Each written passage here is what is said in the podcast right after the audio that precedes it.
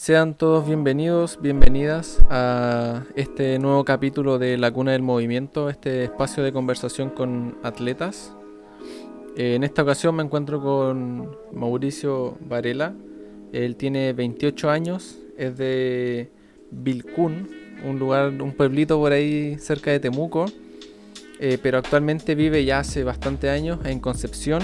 Es preparador físico, es presidente del Club Deportivo Nelquihue y vamos a estar hablando hoy de algunos temas bien interesantes como es si existe o no el talento, el tema de los hábitos, cómo repercuten en la vida diaria, eh, cómo formar un hábito, toda la complejidad que trae esto y algunos temas más que personalmente le voy a intentar sacar el jugo respecto a lo que a su experiencia como preparador físico. Él entrena parkour y también artes marciales, si no me equivoco. Así que. así que eso. Eh, Nabu Mauri, preséntate para quienes no, te conozcan.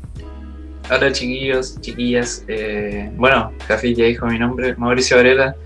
Eh, soy preparador físico, entreno parkour hace 8 años y también me dedico al parkour. Soy, soy coach eh, hace varios años ya y bueno, vivo de eso en realidad. Así que, bueno, no sé qué más comentar de mí, la verdad. Estoy obviamente agradecido de estar acá, poder compartir quizás un par de cosas que sé con ustedes y, espero que les sirva también. Sí, pues, oye, recalcar que tú ahora hace poco empezaste a hacer como live streams en Twitch. Ah, sí, empecé como una... Eh, en realidad siempre tuve como la idea que yo juego mucho, juego muchos videojuegos, entonces igual conozco harto como las plataformas de streaming. Ah, claro. Y hace tiempo se me ocurrió como, oye, sería raro, porque no lo he visto nunca, hacer streaming de entrenamientos de parkour, ¿cachai? Mm. Y, y, bueno, y por temas como de setup, de, de, del teléfono, los planes y toda la onda, lo hice un tiempo, pero como que no resultó mucho por, por lo mismo. Eh, y claro, y ahora con el tema de la cuarentena como que retomé un poco la idea porque obviamente estoy entrenando aquí en mi casa con, con los implementos que he acumulado en el tiempo. Eh, y ahí estoy claro, pues, estoy entrenando, haciendo streaming a través de Twitch, pero siempre, eh, con el formato, con, con el foco en entrenamientos, pues entrenamiento en la casa, y responder preguntas. Yo creo que ese, ese contenido es como revalioso, porque O sea, yo no creo no me pierdo ni uno y estar preguntando a alguien que sabe también, ver cómo entrena. yo encuentro que es un tipo de contenido que en este como cuarentena sirve caleta. sí, yo igual encuentro que es buena onda, así que bueno, estoy intentando seguir con la idea. Soy re malo para, para las redes sociales, la verdad, y esas cosas. Así que me ha costado un poco, pero pero bueno, obviamente le voy a seguir dando pues, lo, que, lo, que, pueda. Vamos a estar apoyando también ahí.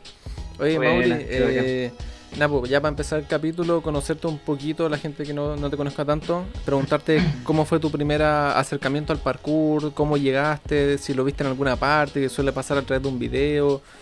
¿Cómo fue ese primer contacto? Uh, fue, fue la verdad, bueno, yo de chico como que nunca fui tanto del deporte, yo como te digo, fui más de, los videojuegos, ¿cachai?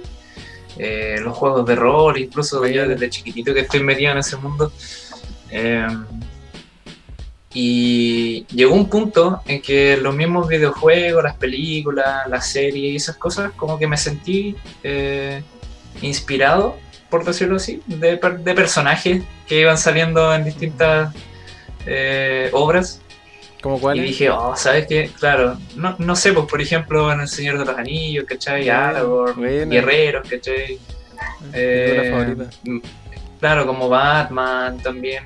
Eh, entonces, como todo ese contexto de, de una persona que representa un ideal, ¿cachai? De mm. que y se entrena y se desarrolla como persona y cumple un ciclo, ¿cachai? Un ciclo de, de una aventura. Todo eso me llamaba mucho la atención.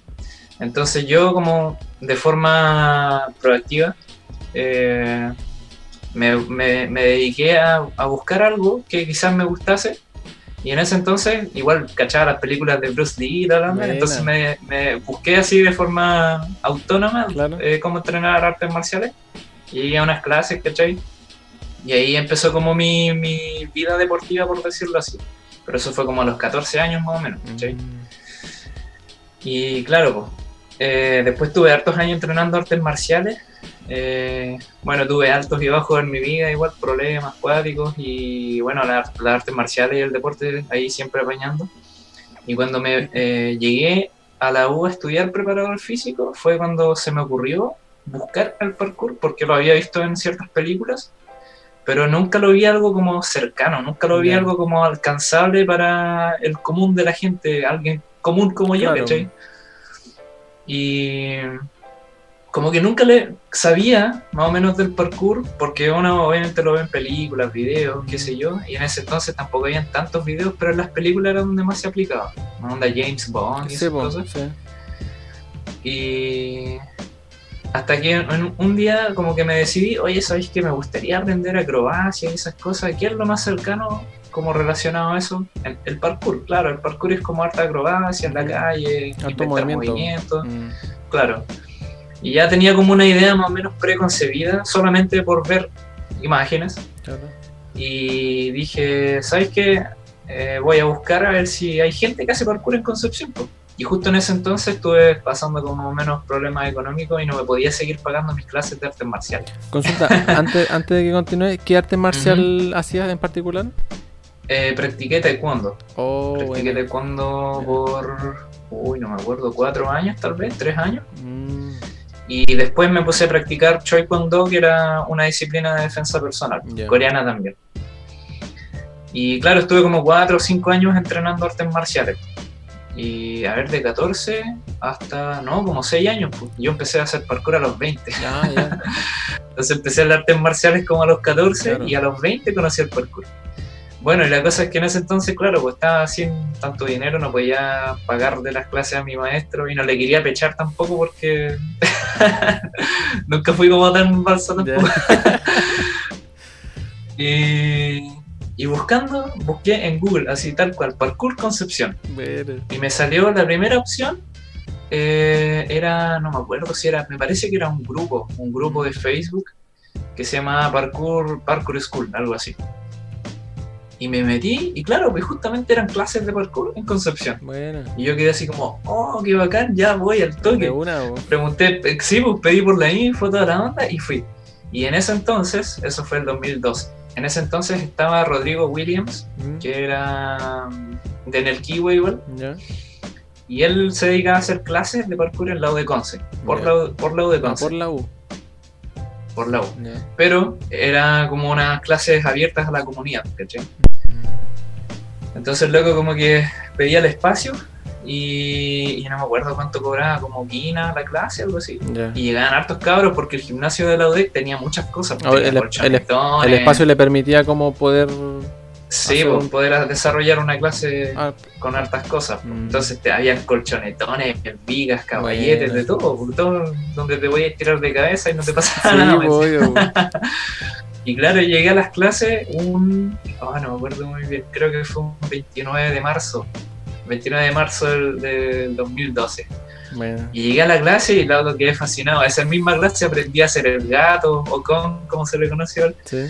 Eh, eh, no, me acuerdo, aprendí el lazy eh, y me gustó harto también la dinámica de que era harto ejercicio físico. Entonces, caleta, flexiones, correr, hacer pique. O sea, igual, igual se, se, se, preocupaban como del aspecto físico en lo que es la preparación del cuerpo. Sí, ah, bueno, sí, mucho. El Willy, eh, lo que pasa es que el Willy estudia educación física en la UB. Ah, ya, ya, ya. Entonces, claramente, él, con los años de entrenamiento que tenía de parkour, relacionó y tomó esos conocimientos de profe de educación física y obviamente generó una clase de parkour. Mm.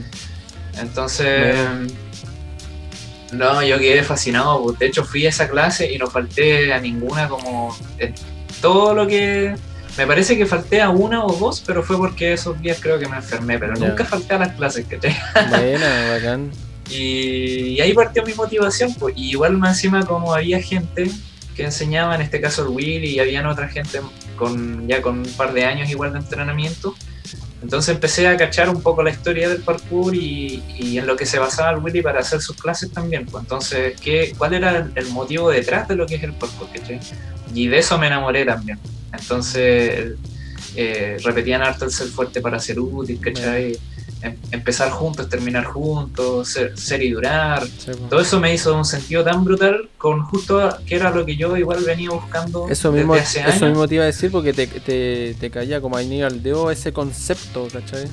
Claro, entonces ese, ese concepto de ser alguien fuerte, ¿cachai? Capaz de muchas cosas eh, y, poder eso llevarlo a tu vida también, de que el concepto de un obstáculo eh, te puede venir de cualquier forma y uno tiene que lograr adaptarse o, ser fuerte o volverse más fuerte para superar un obstáculo, era un concepto para mí hermoso. Bueno, no, no, que es muy fuerte eh, si uno analiza como esa parte valórica, porque Claro, entonces, claro, el, el, concepto valórico, los entrenamientos físicos y el aprender técnicas así bacanes y útiles, para mí me explotó la cabeza. Y de hecho, desde ese momento no, no volví a entrenar más artes marciales y entrené full parkour. Ya, claro, obvio. Buena, oye, Así ¿tú, que, ¿tú sientes que las artes marciales te... A ver, que, a lo que voy es que no, tú empezaste a hacer parkour y no, no era que no venías de nada, sino que venías de hacer artes marciales. Claro. ¿Sientes que aplicaste algo de las artes marciales dentro de tu entrenamiento de parkour? Eh, yo creo que más el, el tema de, de, la capacidad física que tenía. Era lo que más yo creo que me ayudó, porque por ejemplo, claro, hay gente que tal vez nunca ha entrenado, y me ha tocado entrenar gente así también, que por ejemplo, antes del parkour nunca ha entrenado nada, nada, entonces, obviamente hay menos desarrollo motriz, quizá un mm. poquito menos de fuerza de lo que podría tener. Y claro, a, veces cuesta más, pero yo venía con entrenamiento. Entonces, claro, llegué y cuando me pedían flexiones de brazos, yo estaba pa, pa, Si me pedían saltar, lo podía hacer. Pues. Me, mostraron el con y lo pude hacer al tiro. Pero claro, es porque igual había un desarrollo motriz detrás. Claro. Entonces, yo siento que en ese sentido, claro, mi entrenamiento en artes marciales me ayudó a a, aprender parkour relativamente rápido. Claro, es que si dices que empezaste, a ver, claro, a los 14 al 2020, ah, fueron, claro. fueron como cuatro años que estuviste entrenando un poco más. Y ya, claro. Al, a, mis 20 años, no el 2020, porque ahora Ah, claro, sorry, sorry, confundí. Sí, tienes razón, tienes razón. Sino que a tus 20 años, fueron 6 años de entrenamiento y ya lleváis un recorrido grande. Sí, pues, sí, ya tenía entrenamiento, pero sí, igual sentí que era, era algo totalmente distinto y después obviamente con los conocimientos uno entiende el por qué. Claro. Porque cuando uno hace ejercicio o entrena algo, un movimiento o bailas, lo que sea, uno obviamente se entrena de forma específica. Entonces, si tú eres muy bueno para pegar combo y patadas, claro, eso te va a ayudar a tener una condición física general y una buena motricidad general pero no va a ser bueno específicamente en otra cosa totalmente distinta. Sí, Entonces, obviamente, igual aprender otras cosas, las precisiones, los compres, todas ah. esas cosas, obviamente, igual costaron. Mm. Porque no había experiencia de eso. Pero claro, al final, una base de buena destreza motriz y una base de fuerza, flexibilidad, qué sé yo, obviamente apañaron caleta. claro, te ayuda un poquito más. Oye, ¿y tú cómo definirías em, las artes marciales para ti? Uf. Así en general, te lo pregunto porque yo eh, hice MMA, artes marciales mixtas, tres meses. Por problema económico no pude seguir costeándolo. Eh, lo que más me gustaba era el jiu-jitsu, sí. Eso era como lo, mi, lo que más me atraía, la lucha en piso, el grappling. Claro, no tanto el boxeo, como que no sé, no me gustaba mucho. Pero eh, eso, a mí me generó como algo muy, muy genial. Puede ser igual porque la persona que me entrenaba era un buen como un buen entrenador. Pero sí, eso, eso igual es súper importante. Sí, preguntarte eso, tipo, que, ¿cómo definirías tú para ti lo que son las artes marciales? Así como definición exacta, obviamente yo creo que todos cachan lo que son un arte marcial es una, es una disciplina que te enseña eh, técnicas y cosas, obviamente para el combate. Claro. Por eso es, por eso el término de marcial. Pero para mí, como te decía en un principio, siempre fue como una forma de, inspiración. Como que me inspiraba en personas que se, veían fuertes y capaces de cosas y que podían superar problemas, barreras, fuese lo que fuese.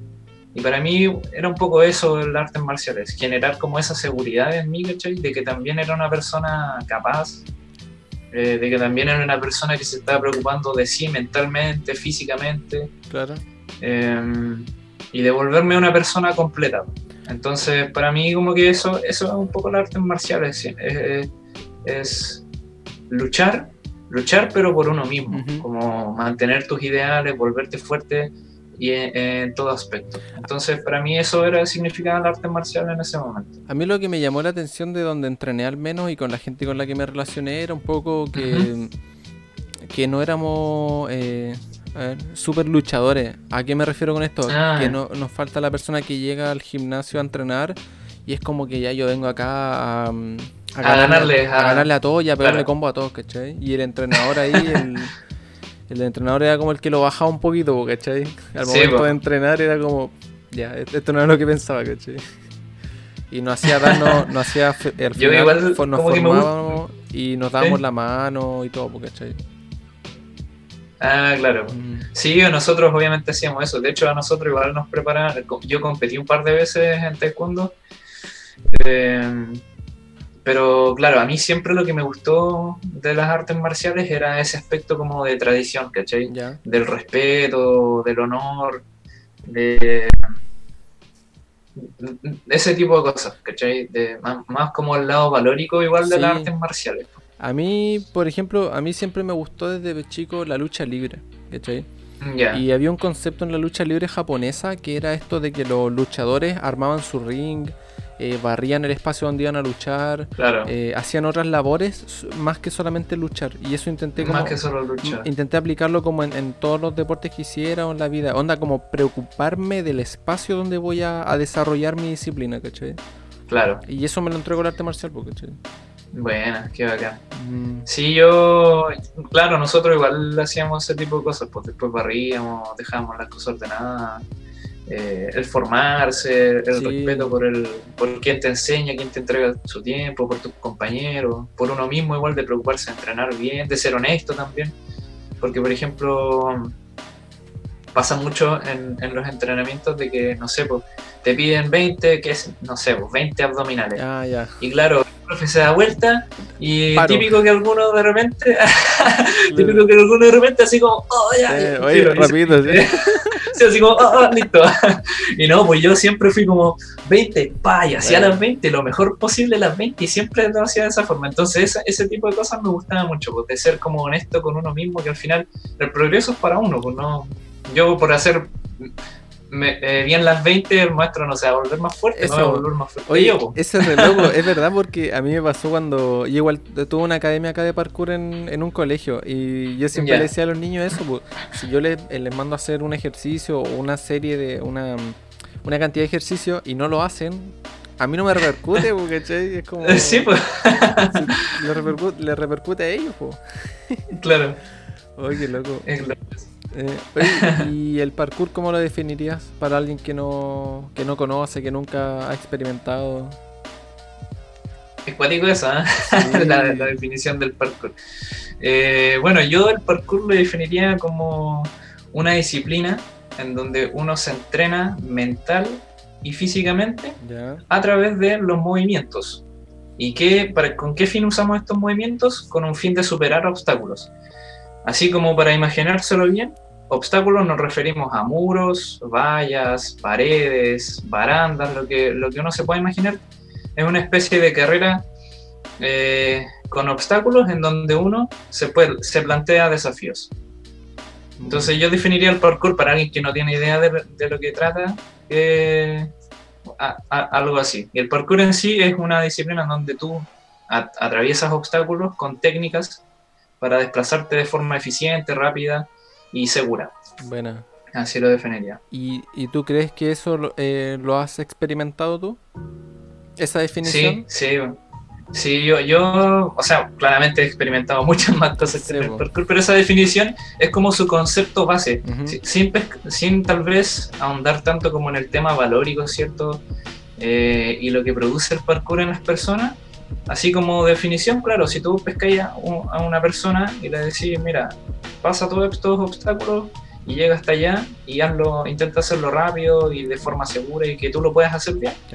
Claro, el loco lo va a hacer y claro, va a ir a una persona normal, le, le mostráis eso o le pides que haga eso y claro, para él va a ser parkour. Mm. Estar pasar, eh, desplazarse de forma eficiente y rápida. Claro. Pero claro, ¿no? La concepción del parkour igual es mucho más amplia. Súper amplia y personal. Y, y, personal, claro. Mm. Entonces, claramente es difícil llegar y meterle tanta, tanta información, tanto, tanta concepción de cosas a una persona que, que usualmente la actividad física o el ejercicio para las personas tiene como una connotación súper contraria. Mm. Siempre como que uno, por ejemplo, la gente que hace parkour no tiende a, entrenar o moverse muchas veces con un objetivo tan así específico, mm. claro, tan definido eh, y, que solo sea eso, como por ejemplo las artes marciales, ya entrenar, eh, no sé, pues una persona puede llegar con el objetivo de poder defenderse mejor, otro que quiere competir, o el fútbol, que el objetivo, por ejemplo, derechamente es ganarle al equipo contrario. Pues, exacto. Entonces, como que la concepción de deporte y actividad física, o por ejemplo, no sé, cuando la gente dice, oye, ¿sabes que quiero bajar la guata? Eh, ¿Me sirve hacer abdominales? ¿Cachai? Ya viene mm. como una concepción de que tengo que hacer esto para lograr esto. Claro, sí, sí. Claro. Y en el parkour es chistoso porque la gente, una vez que ya como que interioriza la disciplina, no, no dice, oye, ¿sabes qué? Voy a ir a trazar y hacer todos estos movimientos para sino que a veces van y simplemente disfrutan el, compartir con el otro, a alguien se le ocurre un trazo en el momento, Y todos lo comparten. y no es como voy a hacer, eh, ya voy a hacer tres series de 10 precisiones, las voy a pinchar para desarrollar el cuádriceps. Claro. Eh. No, pues nadie hace eso. Bueno, yo lo hago, pero. claro. no. pero obviamente son, son enfoques distintos. Eh. Por ejemplo, yo a veces hago la, no sé, pues el desafío de hacer 10 veces una, una, una un, no sé, un salto de precisión y con el foco de intentar pincharlas 10 veces. Y ¿cachai? Como pensar, ya a ver cuántas veces voy a fallar en estos 10 intentos. Mm. Y así para la próxima, repetirlo nuevamente y debo haber, no sé, pues, si entrené, me preocupé de entrenarlo, debe haber una mejoría. Claro.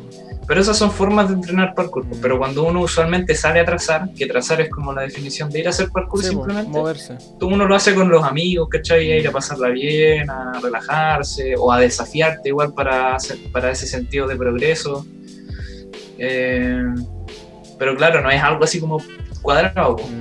El parkour es todo lo contrario. Sí, no, pero es que a mí me encanta, me encanta verlo de las dos maneras, onda de... sí, voy, a ir es que se pueden aplicar. pues. Sí, eso es genial, voy a ir a entrenar y me voy a mover y si veo algo lo voy a hacer y decir, sé que voy a trabajar esto específicamente.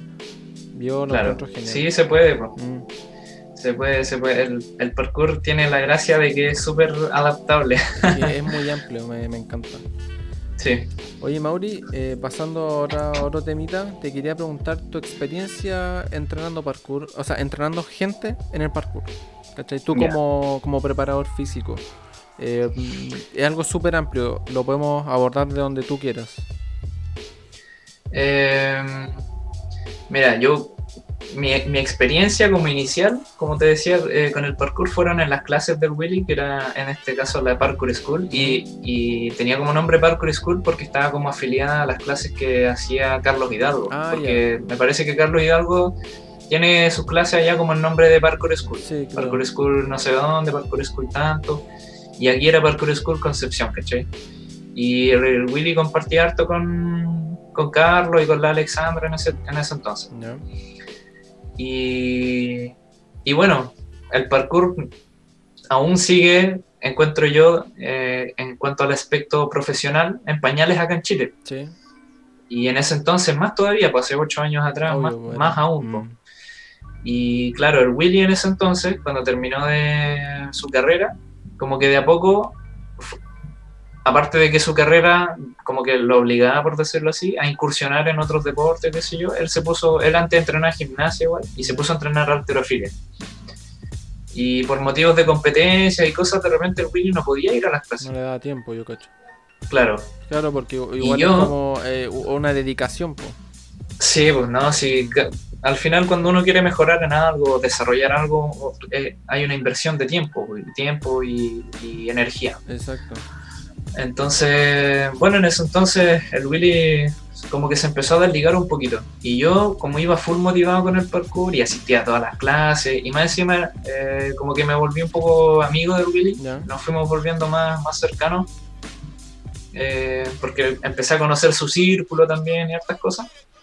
Eh, claro, luego me empezó a, a, pedir de repente ayuda, asistencia en las clases. Ah, Entonces yo como terminaba a veces las cosas más rápido, qué sé yo, eh, yo iba y ayudaba a los demás.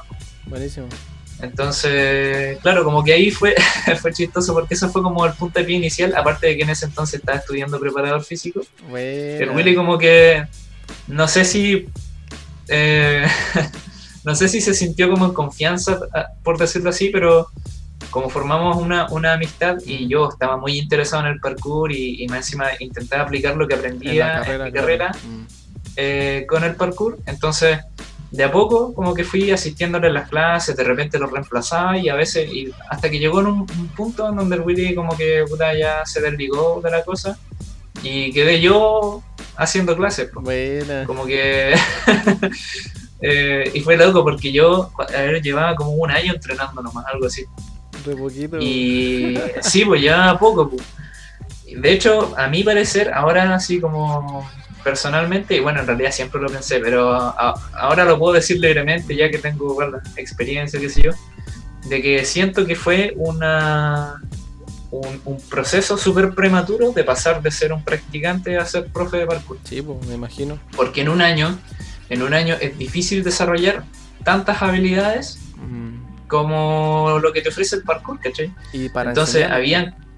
Y para enseñarla, porque claro, uno hay, hay, hay, no sé cuál, cuál realmente será el porcentaje, pero claro, uno tiene que tener los conocimientos para enseñar algo, mm. pero también la experiencia es súper importante. Entonces, claro, yo llevaba un año de entrenamiento, ya podía hacer todo lo básico, pero no me andaba tirando dobles side o, o, haciendo precisiones en alturas, en barandas, no, no, en un año no, es difícil lograr eso. Entonces, eh, claro, sucedió algo chistoso de que la gente que llevaba más tiempo, como que yo creo que nunca nadie me lo creo que nadie me lo ha dicho en la cara realmente, pero habían locos que estaban molestos con esa mm. con ese suceso. ya, porque alguien que llevaba tan poquito tiempo empezó como a enseñar y se hizo cargo del taller. Claro, mm. claro. Y pero no, bueno, yo al menos yo siempre he sido de la convicción de que yo, yo siempre voy a hacer lo que creo que es lo correcto. Y yo sentía que con, mis conocimientos podía entregarles clases, al menos clases para de iniciación a la gente. Y lo podía hacer y era más encima algo que me llenaba y, y después fue mi decisión de querer hacer algo, eso y dedicarme a eso. Entonces lo hice nomás, pues le di, independiente tal vez de, la actitud o pensamientos de los demás, yo hice lo que creía mejor. Pues. Claro, yo creo, es que yo creo que ese es todo un tema porque, a ver, claro, pues o sea, hay una parte como tú decías como de la experiencia y del conocimiento, pues, ¿cachai? Y en este sentido, yo creo que alguien con mucha experiencia tampoco es sinónimo de que vaya a saber enseñar, ¿cachai? Porque dile, dile a alguien que lleva mucho tiempo ya toma, hazte cargo de una clase, elabora una clase, pero, o sea, si quieres entregar una clase buena, porque perfectamente tú le puedes decir, vayan a hacer 10 precisiones, 20 abdominales, 10 flexiones y corran 20 minutos. Y ahí hace una hora y ahí tenéis la clase. Y tenéis la clase, ¿cachai? Eso va a ser efectivo, probablemente no tiene mucha efectividad, ¿cachai? Claro, es que una cosa es si se puede o no, y otra cosa es si es óptimo o no. Mm. Entonces, claramente los conocimientos que hay detrás de poder hacer una clase yo creo que igual son fundamentales. Sí. El siempre estar estudiando, ¿cachai? Eso yo creo que es fundamental. Pues. Más, que, más que incluso eh, la experiencia. Mm. Pero la experiencia es claramente un, pilar que, apoya muy brígido la parte de los conocimientos. Pues si uno puede es lo que te permite aplicar los conocimientos de buena forma. Claro, pues. Sí, sí, es que eso voy. Yo, por ejemplo, eh, ya hice tres, tres meses MMA, ¿cachai? Em, tú me mandáis con 10 alumnos a hacer una clase MMA y va a quedar horrible, ¿cachai? O sea, a eso lo que voy, porque, porque en, mi vida, o una clase de jiu-jitsu, ¿cachai? Que yo dije que me gusta el jiu-jitsu, pero es que no tengo idea de, como, más allá de lo que yo practiqué, ¿cachai? De hecho, es algo que pasa mucho en las artes marciales. Eh, ese, ese tema, porque mucha gente que se dedica a enseñar artes marciales no tiene conocimientos reales mm. de estudio para enseñar esas artes marciales. todo, todo lo basan en su experiencia, en las certificaciones que, no sé, pues, la certificación de, su primer dan, Y eso ya a ellos le permite de forma legal trabajar, por ejemplo, haciendo clases en, no sé, pues, en artes marciales. Pues.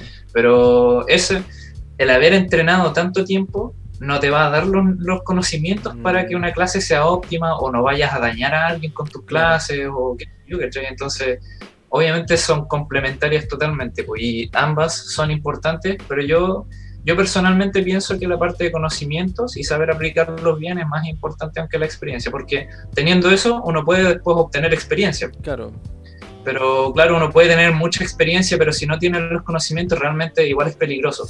Porque cuando uno trabaja con gente en el ejercicio y todo, las personas eh, es, una responsabilidad porque tú puedes lesionar a alguien, puedes decir eh, palabras tal vez que no corresponden y en vez de motivar, pueden mermar tal vez la moral de esa persona. Y esas cosas son... Hay personas que se les da natural. Sí pero no es en la mayoría de los casos. Y eso te lo permite el conocimiento, pues saber sobre comunicación, ¿cachai? Saber sobre eh, fisiología, anatomía, biomecánica.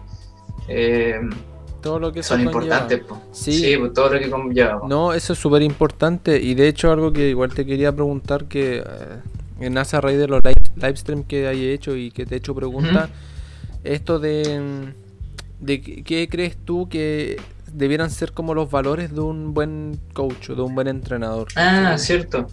Mira, hay ciertos valores, la verdad es que no me acuerdo muy bien de memoria, pero yo los tenía como medios anotados. Y el primer valor más importante es, eh, siento yo, que es no hacer daño, mm. no hacer daño. Porque cuando una persona entrena contigo, eh, te está entregando su confianza, ¿cachai? Te está entregando a disposición su cuerpo, su, eh, sus acciones, todas esas cosas. Entonces uno como coach tiene una responsabilidad súper grande porque tienes a una persona sana, o usualmente en, su mayoría la gente que va a entrenar está sana, y si haces las cosas mal, puede pasar que esa persona que esté sana a pasar a no estar sana, mm. A la poder lesionar. Entonces, entonces esa es una de las primeras reglas que yo intento siempre cumplir, que es no hacer daño a los demás. Hay otros valores igual que encuentro que son importantes, que es... Eh, eh, ¿Cómo que se llama esto? Eh, no generar clones tuyos tampoco. Hay muchas personas, hay, como una un efecto que se produce, y sobre todo harto en los gimnasios, de que cuando llegas donde un personal trainer te dice, ya, mira, tenéis que hacer este ejercicio, este ejercicio y este ejercicio, y vais a hacer esto, esto y vais a obtener esto. Pero, ¿dónde queda la, decisión de la persona que está entrenando? ¿Cachai? ¿Dónde quedan sus sí, pues, sus objetivos, que, que él quiere realmente? Le estás entregando el conocimiento a esa persona para que ella tome una buena decisión para sí mismo, ¿cachai? Oh, Entonces, al final, el coach entonces al final el, coach es una herramienta para que las personas mejoren. Entonces uno no debe entregar eh, sus propios miedos con respecto a algo, uno no debe entregar eh, la forma en que uno mejoró a otra mm. persona, sino que uno tomar los conocimientos que uno tiene y amoldarlos para hacer que las personas, mm. claro, hacer que esas personas alcancen los objetivos que ellas quieran. Entonces si esa persona por ejemplo, solo necesita, eh, qué sé yo, un déficit eh, calórico. Eh, claro, un déficit calórico mm. o, solo necesita motivación y botar energía. Entonces, hacer las cosas en función de esa persona. Pues. Entonces, hay hartos como conceptos que uno como coach de repente se le olvidan.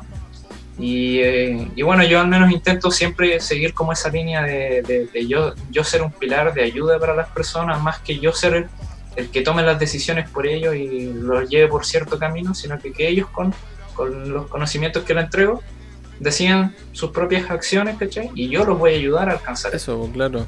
A mí me, surge algo ahí con lo que tú decías, que igual lo he conversado con algunas personas en el, en el podcast, que es esto de que, em, a ver, puede ser que hay gente que entrega su servicio a, como entrenador pero nunca te va a entregar como las herramientas para qué, para que tú sigas dependiendo de él o de ella. Claro. sí, porque obviamente hay, hay un, hay un trabajo detrás, pues, pero bueno, ahí al final va a depender netamente de la persona que, que, tenga ese conocimiento. Yo al menos intento siempre educar a las personas, pues para mí mejor si la gente no depende de mí, ¿cachai? Sí, pues obvio. Porque, porque eso quiere decir que generó un hábito, que tiene conocimiento, que le sirve, ¿cachai? Mm. Que al final es una especie de, de, cambiarle un poco la vida a través del conocimiento, ¿cachai? entonces, y al final eso, eso siento que es más beneficioso aún que mantener a las personas pegadas a ti. ¿Por qué? Porque haces que la persona se empodere, ¿cachai? de sí mismo, de, que sea autónoma. Y esa misma persona, eh, como se va a sentir bien con eso, eh, lo más probable es que hable de tus servicios con más personas o te recomiende. Entonces, al final, igual, de una u otra forma, cuando uno hace bien la pega, eh, la gente te lo retribuye de alguna forma. Sí, yo creo que es un poquito. Entonces, si uno, claro, si uno lo ve desde el punto de vista como de beneficio, incluso igual es más beneficioso que hacer que las personas se mantengan en tus servicios todo por siempre, ¿cachai? Y, eso igual dice mucho de ti como profesional, porque si la persona necesita siempre de ti, entonces porque no estás realmente haciendo un buen trabajo. Sí. ¿Cachai? Mm. No, yo para mí eso es fundamental. Y otra cosa que destaco harto de lo que dices es esto de generar como mi vivencia se la voy a pasar a esta persona a la que estoy entrenando y va a aprender en base a eso. Cuando algo que he aprendido eh, en el último tiempo ha sido eso de que de ver a cada persona como un ser individual y que en base a sus necesidades, lo que su objetivo, etcétera, etcétera, em, en base a eso trabajar, ¿cachai? Y no en base a, mira, yo llevo tanto tiempo haciendo esto, así que tú hácelo. Claro. Porque te a, mí me sirve esto, así que, claro, sí, eso pasa, pero mucho, mucho, mucho, mucho. Entonces yo creo que esto igual hay que tomarlo un poco como con pinza y entender que cada persona es distinta y tiene todo un proceso. Entonces yo siento que esos son como unos principios súper importantes cuando uno entrena gente. Mm. Eh, claro, respetar la individualidad de, las personas, eh, hacer que no se lastimen, ¿cachai? que alcancen sus objetivos, eh, educar.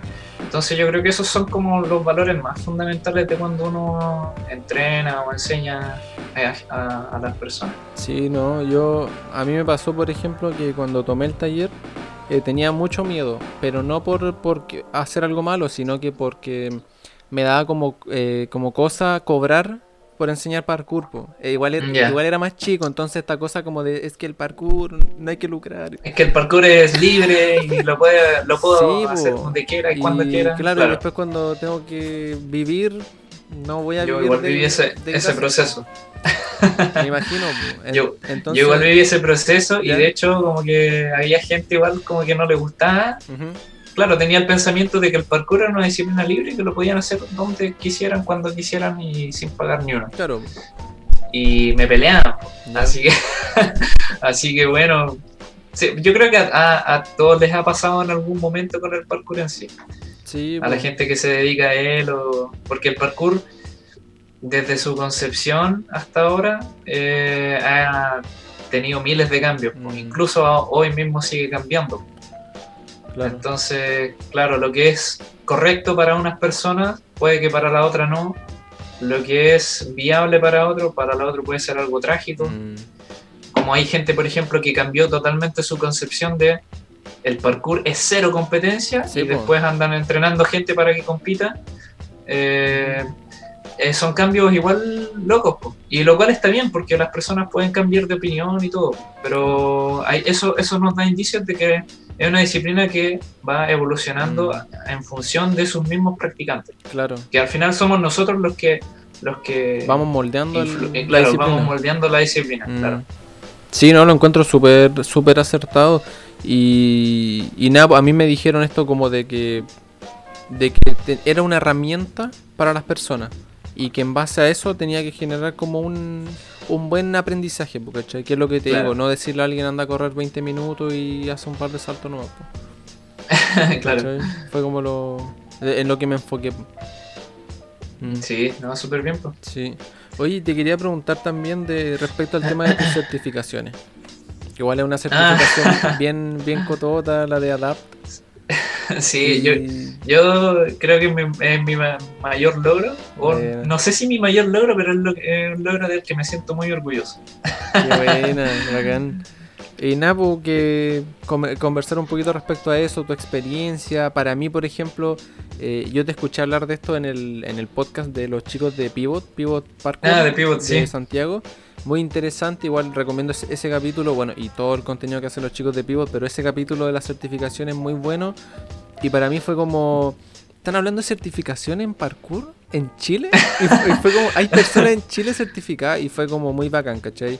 Y, después lo conversé con un amigo acá que está estudiando para ser profe. Y el loco muy motivado, juntemos plata y veamos cuándo sale un curso.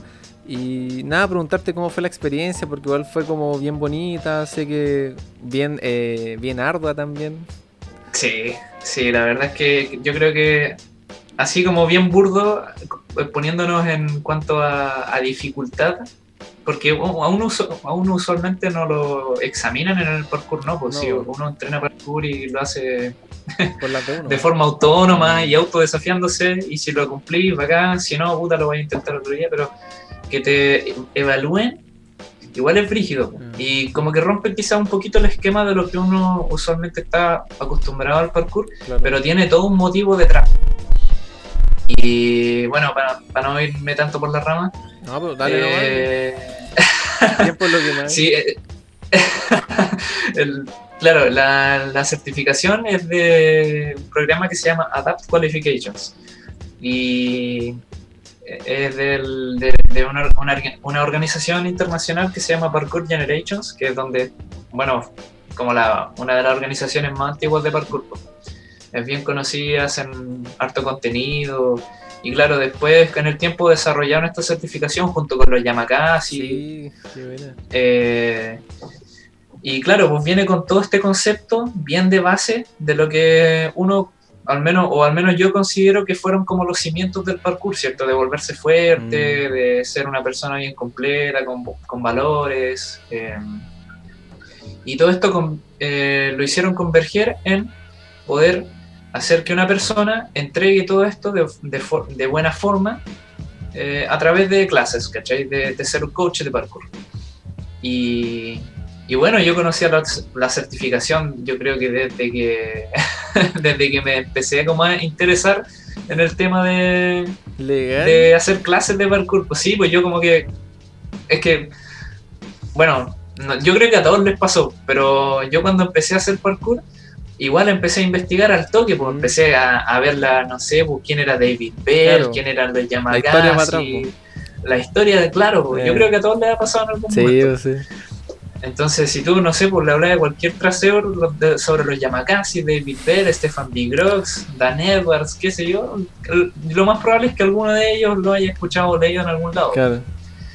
Bueno, yo ya cachaba que, claro, pues, en Europa, que obviamente allá eh, la disciplina se empezó a desarrollar, iban más adelantados en ese sentido. Mm. Y claro, yo cachaba la certificación y dije, oh, sería bacán en algún momento poder certificarme, viajar o conocer, o qué sé yo.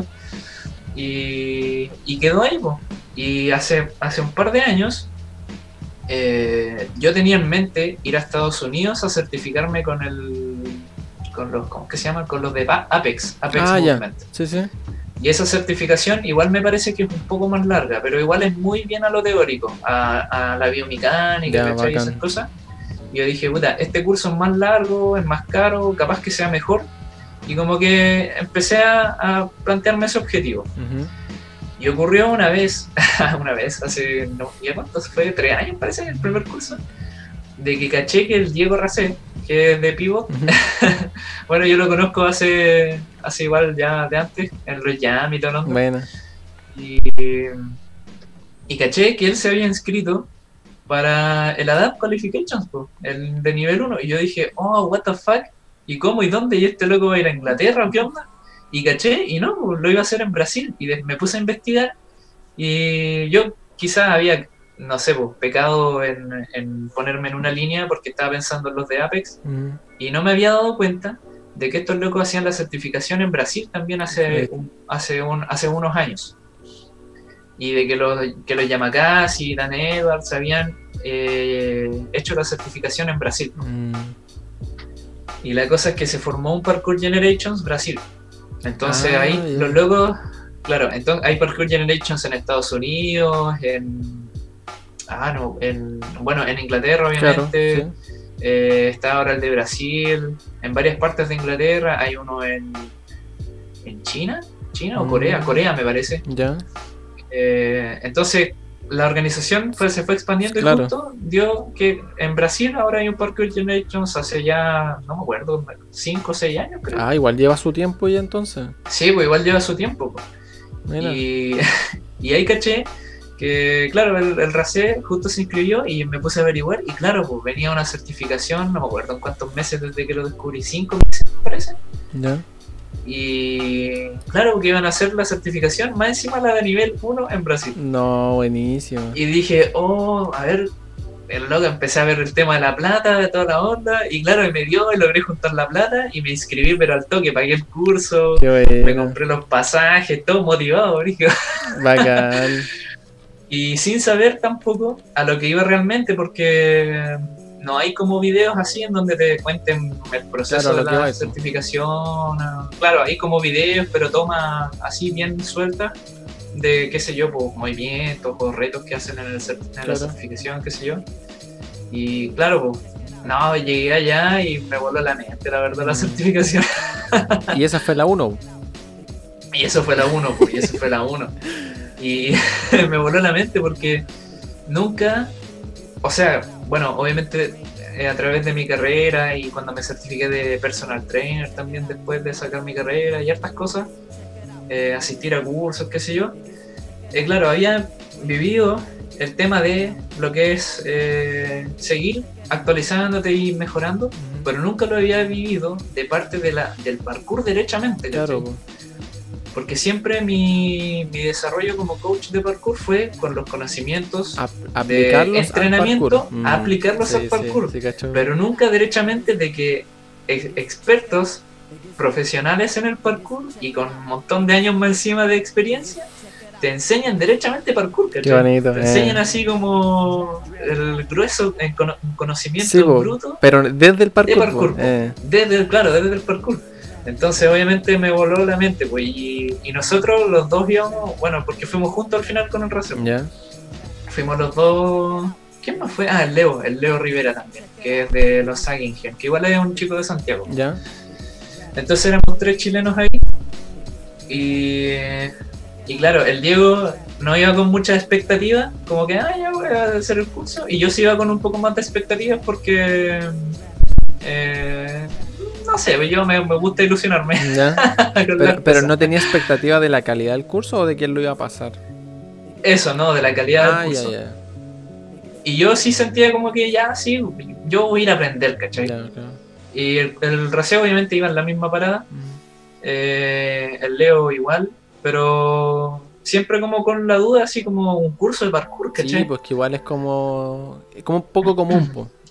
Sí, Al menos para nosotros. No, y, claro, para, nosotros, porque igual el parkour, a diferencia de en Europa, nosotros el parkour igual llegó mucho más tarde. Sí, eh, pero no, me, voló la cabeza la verdad.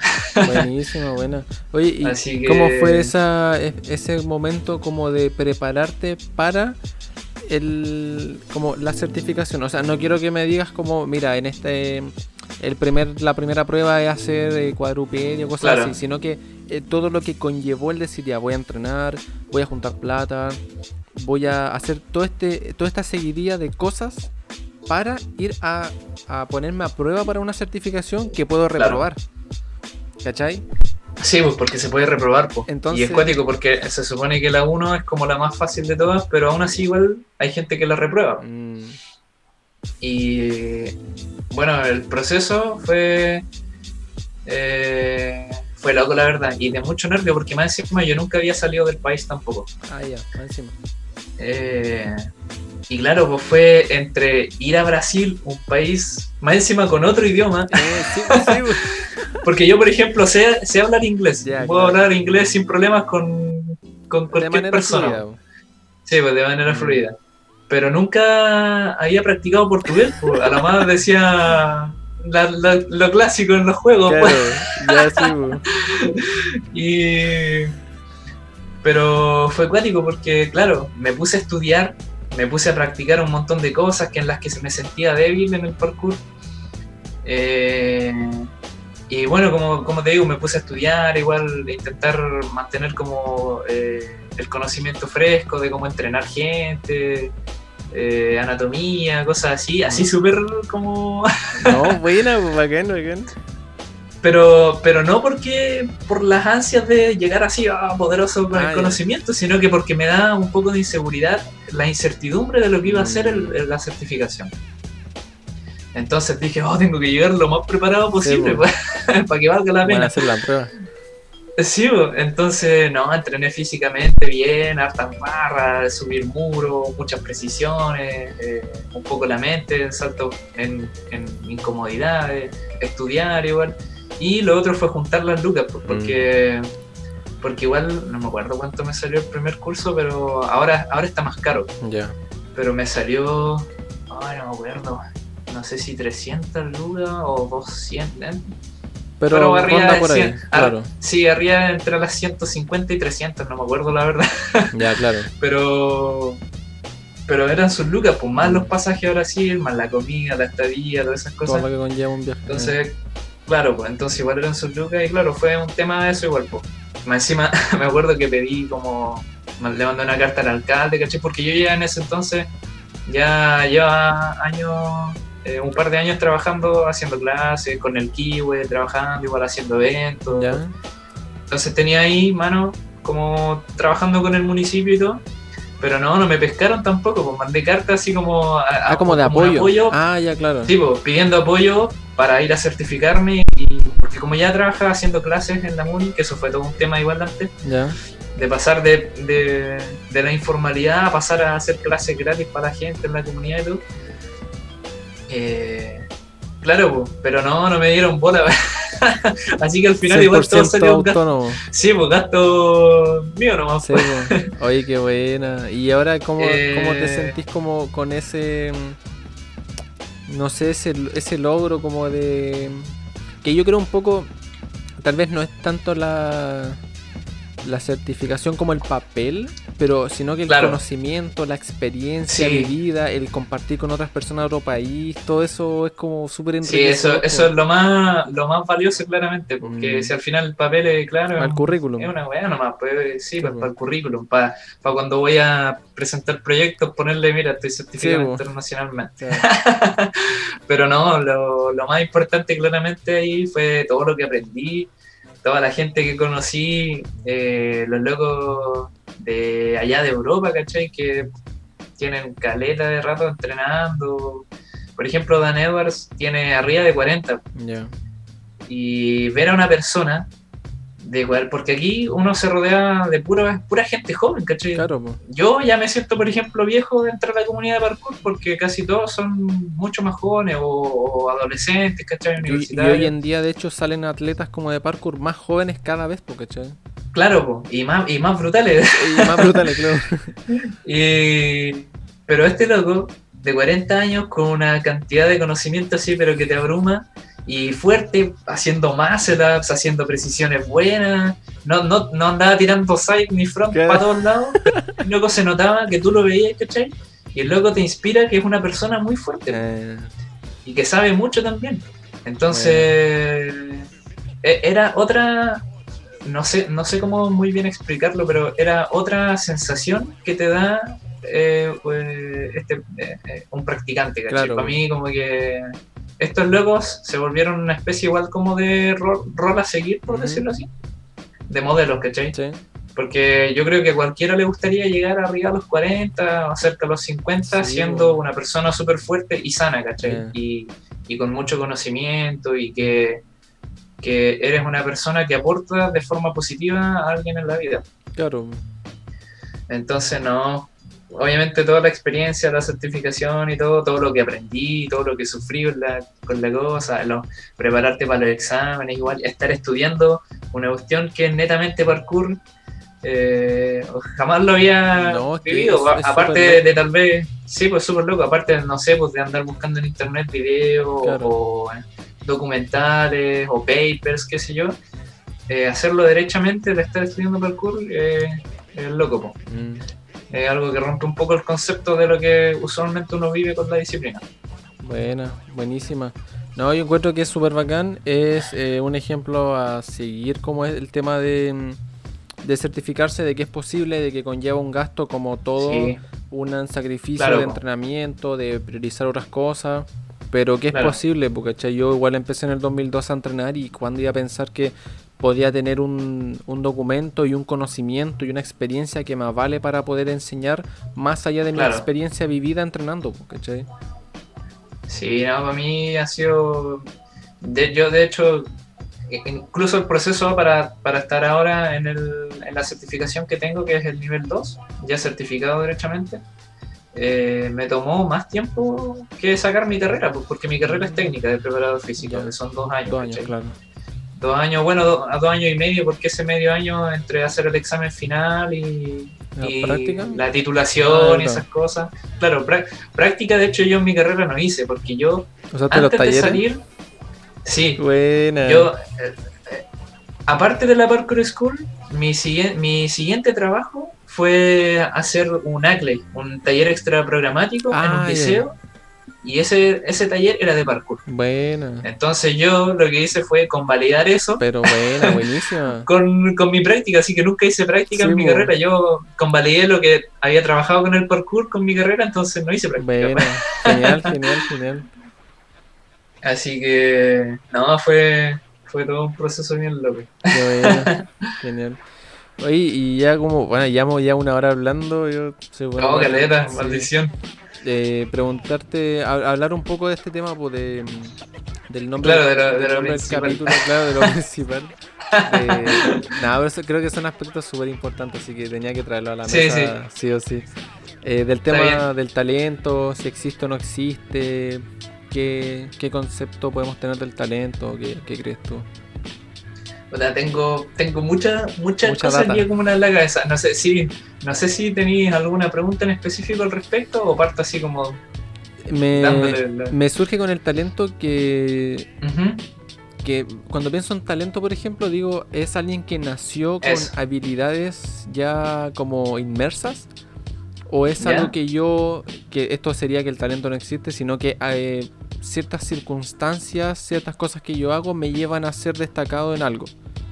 ¿Cachai? El, el, loco eso, mira, te voy a dar un ejemplo. Que uno, uno piensa mucho, eh, claro, como tú dices, eh, cuando uno dice, oh, este loco es talentoso en esto, uno piensa que, claro, que uno nace con un gen, o tu papá, o qué sé yo, gen, eh, qué sé yo, que simplemente tienes un, eres una gema en bruto para algo, una genética que te hace especialmente, o te hace sobre, por, sobresalir por, por sobre los demás y que a través de la práctica uno puede afilar ese cuchillo.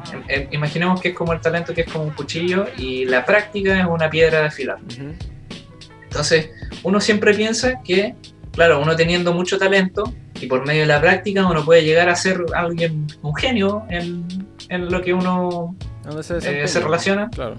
claro, en lo que se, se desempeña, pero, pero el talento hay que pensar lo que es la habilidad de forjar ese cuchillo, no de afilarlo. Entonces el talento en sí, ¿qué es?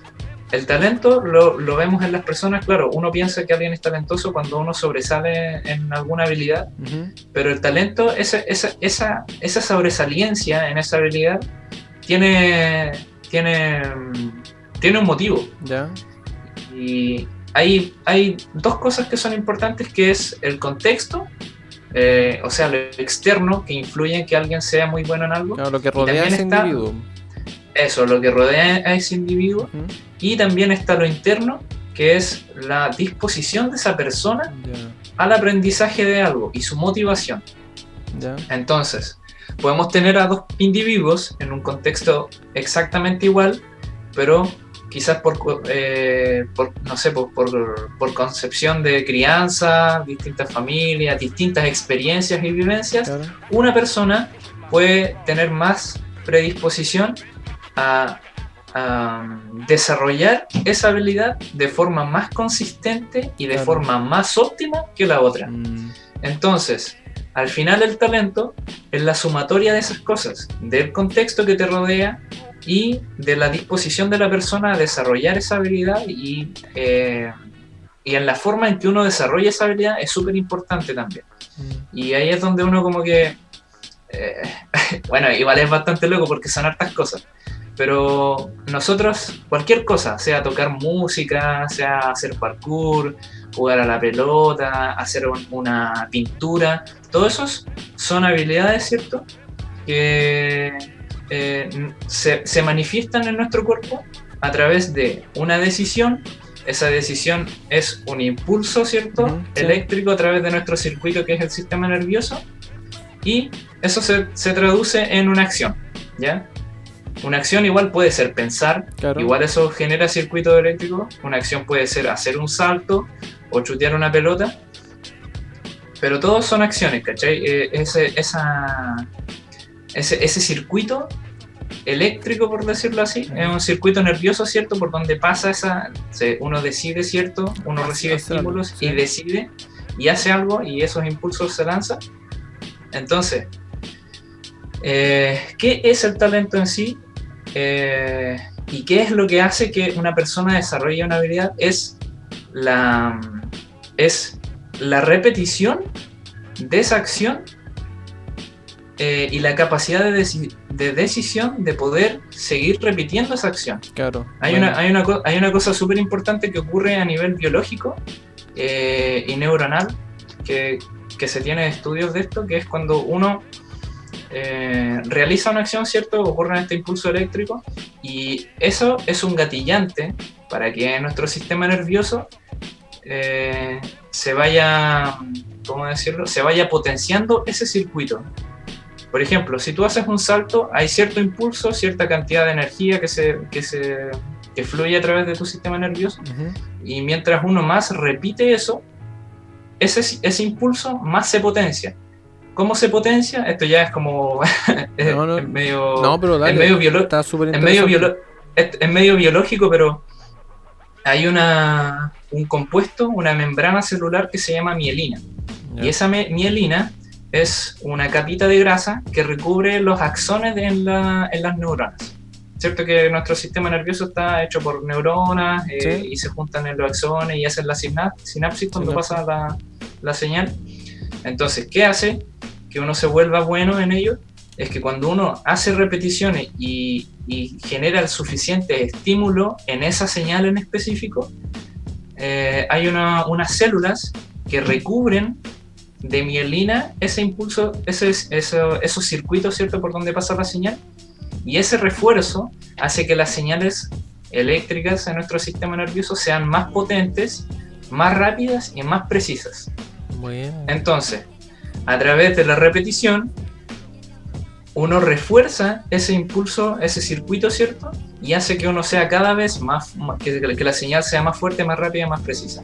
Entonces, en términos como relativamente simples y biológicos, eh, la repetición y la capacidad de esa persona de decidir y de darte el, estímulo más óptimo para que esas señales se enciendan más veces y de forma óptima hace que ese circuito se eh, mielinice, por decirlo así, y, sea, y seas cada vez mejor en una habilidad.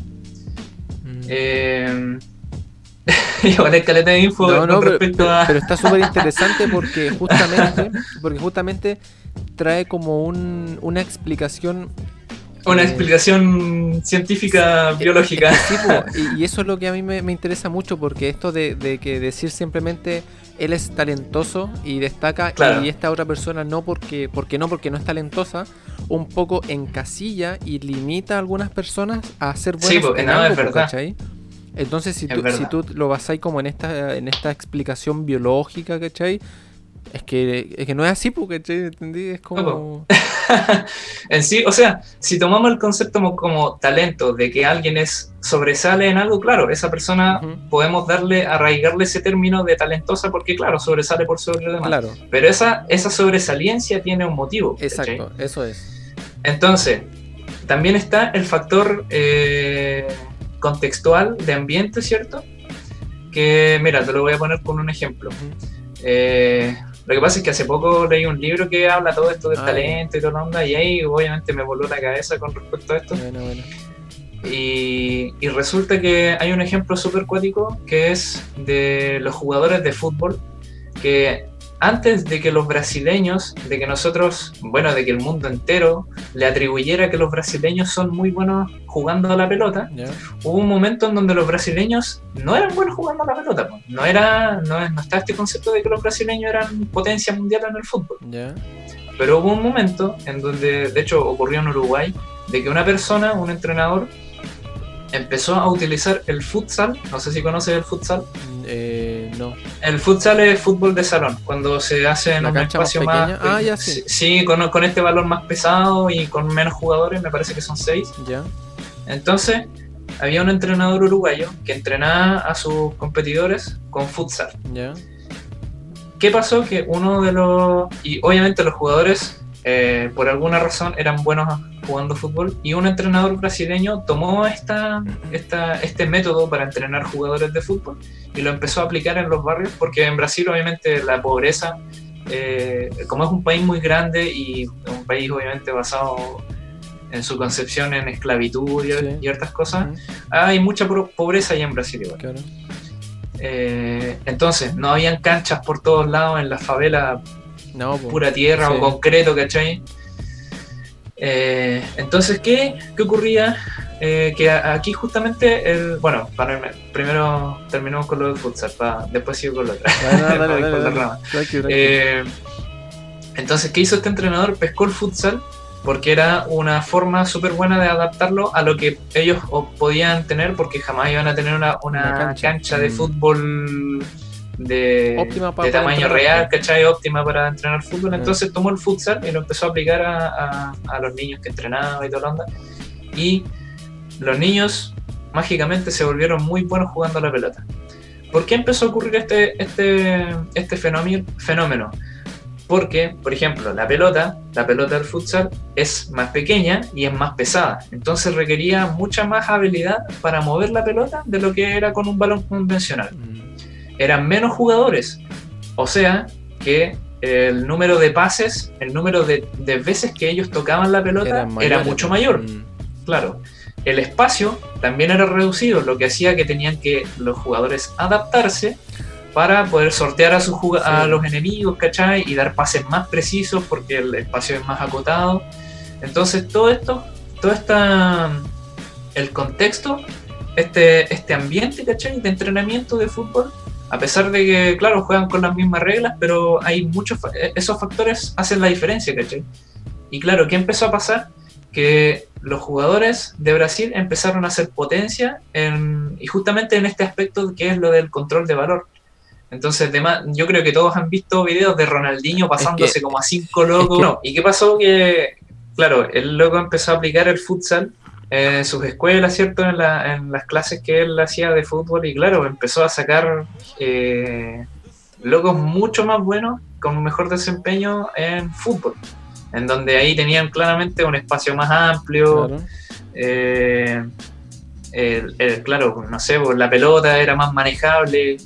Eh, y es cuático porque cuando uno piensa en el jugador de fútbol de Brasil, ahora es como una marca y una concepción de que, oh, en Brasil hay talento, ¿cachai? En Brasil, eh, pero, pero no, es, no es que el lugar sea simplemente esté sagrado o, o, sea, perdón, consagrado por el dios del fútbol, sino que hubo un proceso, ¿cachai? Un proceso y unos factores y decisiones que hicieron que al final los jugadores de Brasil se volvieran buenos por ese motivo, ¿cachai? Eh, y ahí es donde quería llegar igual un poquito con, con el tema del ambiente, que es en donde por ejemplo, en Brasil el clima es súper bacán, o sea, podéis estar entrenando todo el año, ¿cachai? En Brasil también hay pobreza extrema, por decirlo así, y hay mucha gente pobre, entonces también hay un motivo de querer salir de ahí por medio del deporte. claro. Eh, claro, era un medio para surgir, entonces más motivación eh, había en, los que querían practicar fútbol, ¿cierto? Sí. Eh, tenían estos espacios reducidos, ¿cierto? Por todos lados, por donde obviamente tenían que, su opción era el futsal, aunque quizás tal vez no lo hacían de forma consciente, pero sí entrenaban en, una, en un contexto más difícil, lo que los hacía mejores. Entonces, todas estas, todas estas cosas, todos estos factores que a simple vista, claro, si uno intenta pensar así como los jugadores de Brasil, porque son tan bacanes, eh, uno no llega tal vez tanto a ese contexto, pero son todas estas cosas lo que convergen en que sean talentosos. Mm. Y es loco porque ocurrió que después de que fue este boom, ¿cierto? De los jugadores brasileños tan buenos y ganando no sé cuántas veces seguía los mundiales. El yoga bonito que se hizo, pero famosísimo. Sí, pues, sí, pues. Entonces pasó que un, un, entrenador, no me acuerdo de dónde es, pero me parece que era de Inglaterra, de algunos lados de Inglaterra, el loco fue a Brasil a estudiar por qué estos logran tan buenos. y se encontró con esto, de que el futsal era, una forma, eh. claro, era como su, arma secreta. Eh, ¿Y por qué estos locos eran tan buenos practicando futsal? Y es que el futsal hacía que ellos, eh, hay un término que se utiliza mucho en cuanto al entrenamiento y todo, que es la práctica deliberada. Y estos locos lograban una práctica deliberada a través del futsal, ¿cachai? Ahí voy, después voy a explicar un poquito qué es la práctica deliberada. Eh, entonces este loco tomó el futsal, incluso, y, lo llevó a, Inglaterra, ¿cachai? Y, renunció a sus pegas y forjó una escuelita, ¿cachai? De fútbol para niños y los entrenaron con futsal. futsal, incluso el loco les ponía samba. y cuando los entrenadores de otros equipos de fútbol, de otros colegios, iban a, la, a su escuela y veían que los locos con samba, con samba entrenando fútbol, los locos se reían. se reían del loco porque ¿qué está haciendo? Este ridículo, eh. Claro, ridículo. Y claro, y después cuando vieron el, eh, los, los, partidos del equipo que entrenaba el loco y que les ganó a todos, los peores locos quedaron así como, what the fuck. Mm. Y luego le fue súper bien, pues empezó a venir escuelas por hartos lados, toda la onda. Y claro, eran escuelas como de fútbol, fútbol brasileño y fueron éxitos en Inglaterra después, ¿cachai? Buenísimo. Y fue porque, claro, el loco tenía este conocimiento y lo empezó a aplicar para que sus alumnos, los jugadores, pudieran surgir, destacar. Claro, mm. hicieran esta, esta práctica que se le dice práctica deliberada. Eh, se dice que hay, bueno, con respecto a estudios y todo, que hay varias formas en las que uno puede practicar. Eh, hay formas en donde uno practica como súper de forma inconsciente, así como recreativa. Ya. Eh, hay formas en donde uno practica un poquito más intenso con una guía, ¿cierto? Un feedback. y hay, y está la última que es la más a la que, la, que quería llegar, que es la, la práctica deliberada, que es cuando hay varios factores que cumplen para que una práctica sea deliberada y el entrenamiento y, y, el aprendizaje sea mucho, mucho más óptimo y potente. Eh, primero, hay que tener un estándar a algo a lo que uno quiere apuntar. Los objetivos, ¿no? Algo así. Un objeto, claro, el objetivo. Un objetivo claro. Eh, lo otro es tener un modelo a seguir, a alguien de quien puedas tomar ejemplo, ¿cachai? Y repetir lo que hace, ¿cachai? Eh, el otro, que es súper importante, es el feedback. El feedback es la retroalimentación, perdón, en español. El retroalimentación, ¿cachai? Que es cuando tú tienes la forma de corregirte o que te corrijan los errores. Y aquí es donde es súper importante el otro factor que es el equivocarse. En la práctica deliberada ocurre mucho que alguien se equivoca. No sé si te ha pasado, por ejemplo, en el mismo parkour, que cuando, no sé, pues vas a hacer un salto y te da miedo o por alguna razón, como que luchas por hacerlo y cuando haces el primer salto, a pesar de que tal vez lo hiciste mal, lo rebotaste o te pasaste o qué sé yo, ese primer salto te dio una experiencia eh, sensorial tan grande de que las, las siguientes repeticiones fueron mucho mejor. Sí, pues, yo lo veo un poco eh, en uno de los videos de Torro lo estaba escuchando que era Onda, eran cinco personas que iban a hacer un salto. Y el primero siempre es el que rompe el salto, o sea, que es como el que este salto que nadie ve posible y uno lo intentó y todos miran eso y sacan información. Y claro, y sacan información y lo ven posible. Eh, Entonces, eso es, es, como lo del modelo a seguir, ¿cachai? De ver, de tener un ejemplo de algo a lo que uno quiere apuntar con, con el otro concepto que es tener objetivos, claro. Y, eso es feedback, ¿cachai? Eso es oh, una, una, información sensorial, ¿cachai? Que lo ah. escuchas, lo sientes, eh, eh, lo ves. Eh, entonces, todas esas cosas, si juntamos todos esos factores y, no, y nosotros los lo colocamos ahí en la mesa, ¿cierto? En nuestra práctica de algo y los hacemos de forma consciente, podemos hacer que nuestras prácticas sean mucho más fructíferas y óptimas. Entonces uno puede aprender una habilidad de forma mucho más óptima a simplemente hacer repeticiones de algo porque sí.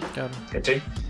Entonces, eh, aquí, aquí iba con... Ah, aquí la parte súper importante de la práctica deliberada es siempre entrenar cerca del borde de lo posible y lo no posible. ¿Qué quiere decir? Que que uno cuando practica algo es importante ser consciente de que cometer errores es parte fundamental del aprendizaje. ¿Cachai? ¿Por qué? Porque a través de los errores uno también obtiene información. ¿Cachai? Entonces, toda esa información, y ya sea retroalimentada por otra persona o vivida, auto, auto vivida, ¿cierto? Eh, a través de un fallo, de fallar de nuevo, ¿cachai? Eh, ese impulso eléctrico, como lo mencionábamos en un principio con respecto al talento, ese impulso eléctrico cada vez se va a ir volviendo más preciso, ¿cachai? Y eso hace que nuestras habilidades se desarrollen de forma más óptima, apoyada por todos estos factores de la práctica deliberada, ¿cachai? De tener un, un objetivo claro, de tener un modelo a seguir visual o qué sé yo de tener a alguien o un, el, mismo video cuando uno se graba y después miráis el video es una manera de... oh, ya, me... es, una, es una forma igual de retroalimentarse. Mm. Y el equivocarse, entonces todos esos, todos esos factores son fundamentales cuando uno quiere desarrollar algo. Entonces, al final, ¿de dónde viene el talento? De desarrollar de la forma más óptima la práctica de algo, de una habilidad. Entonces, hay, hay personas que eh, gracias a su poder de decisión, su voluntad, la motivación también, que igual son otro, otro otra, otra, claro, otra, otro tema súper importante que influye mucho igual en el, en, el talento, eh, hace que esas personas, a veces de forma totalmente inconsciente, entrenen de forma deliberada.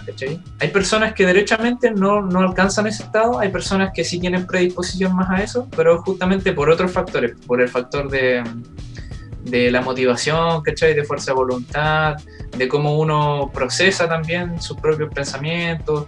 Entonces, claro, hay personas que por ciertos factores, como decíamos al principio, sobresalen por los demás, pero por todos esos otros factores también que influyen en ello. Pues.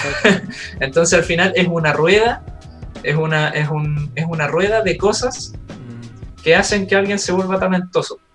Claro. Pero si lo vemos desde el punto de vista biológico, al final es eso.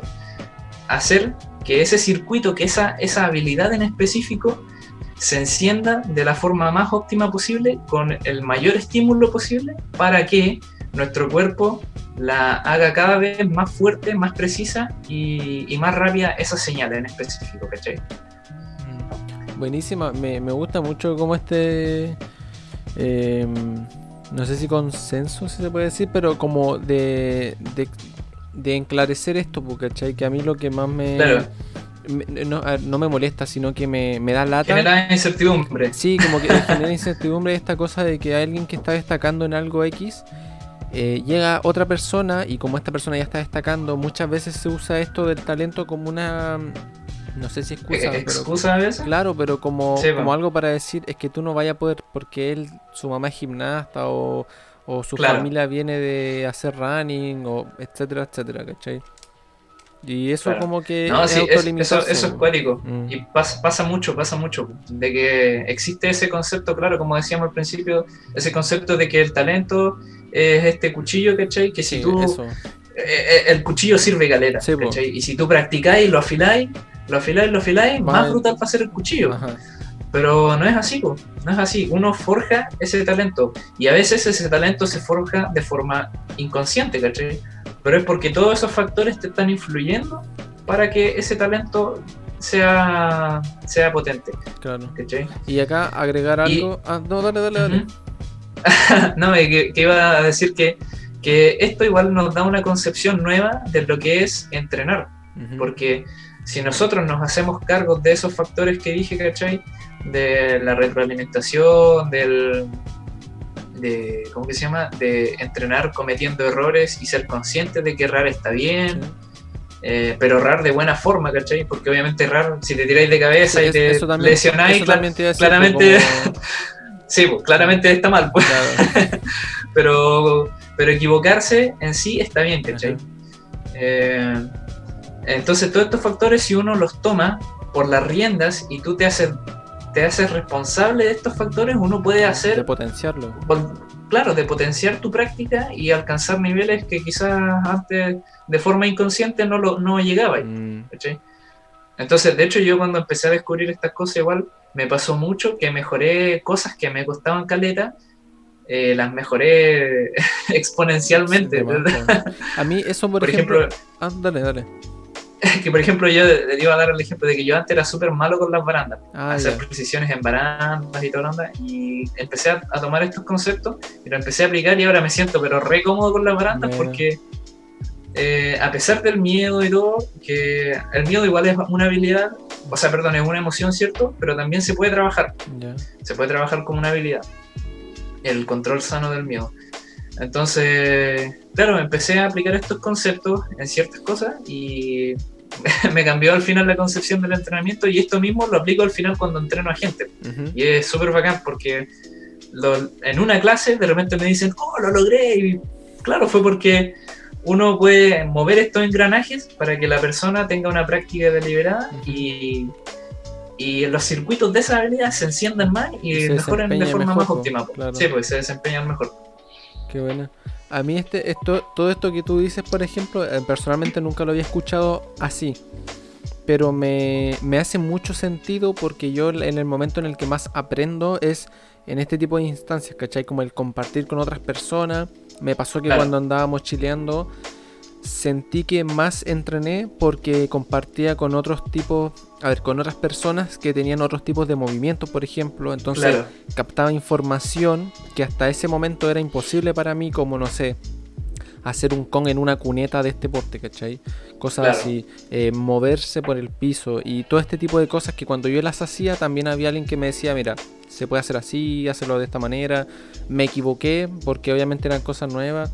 Entonces como que inconscientemente lo que tú decís, pues como que uno las va haciendo o no sé, la hace como parte de su entrenamiento.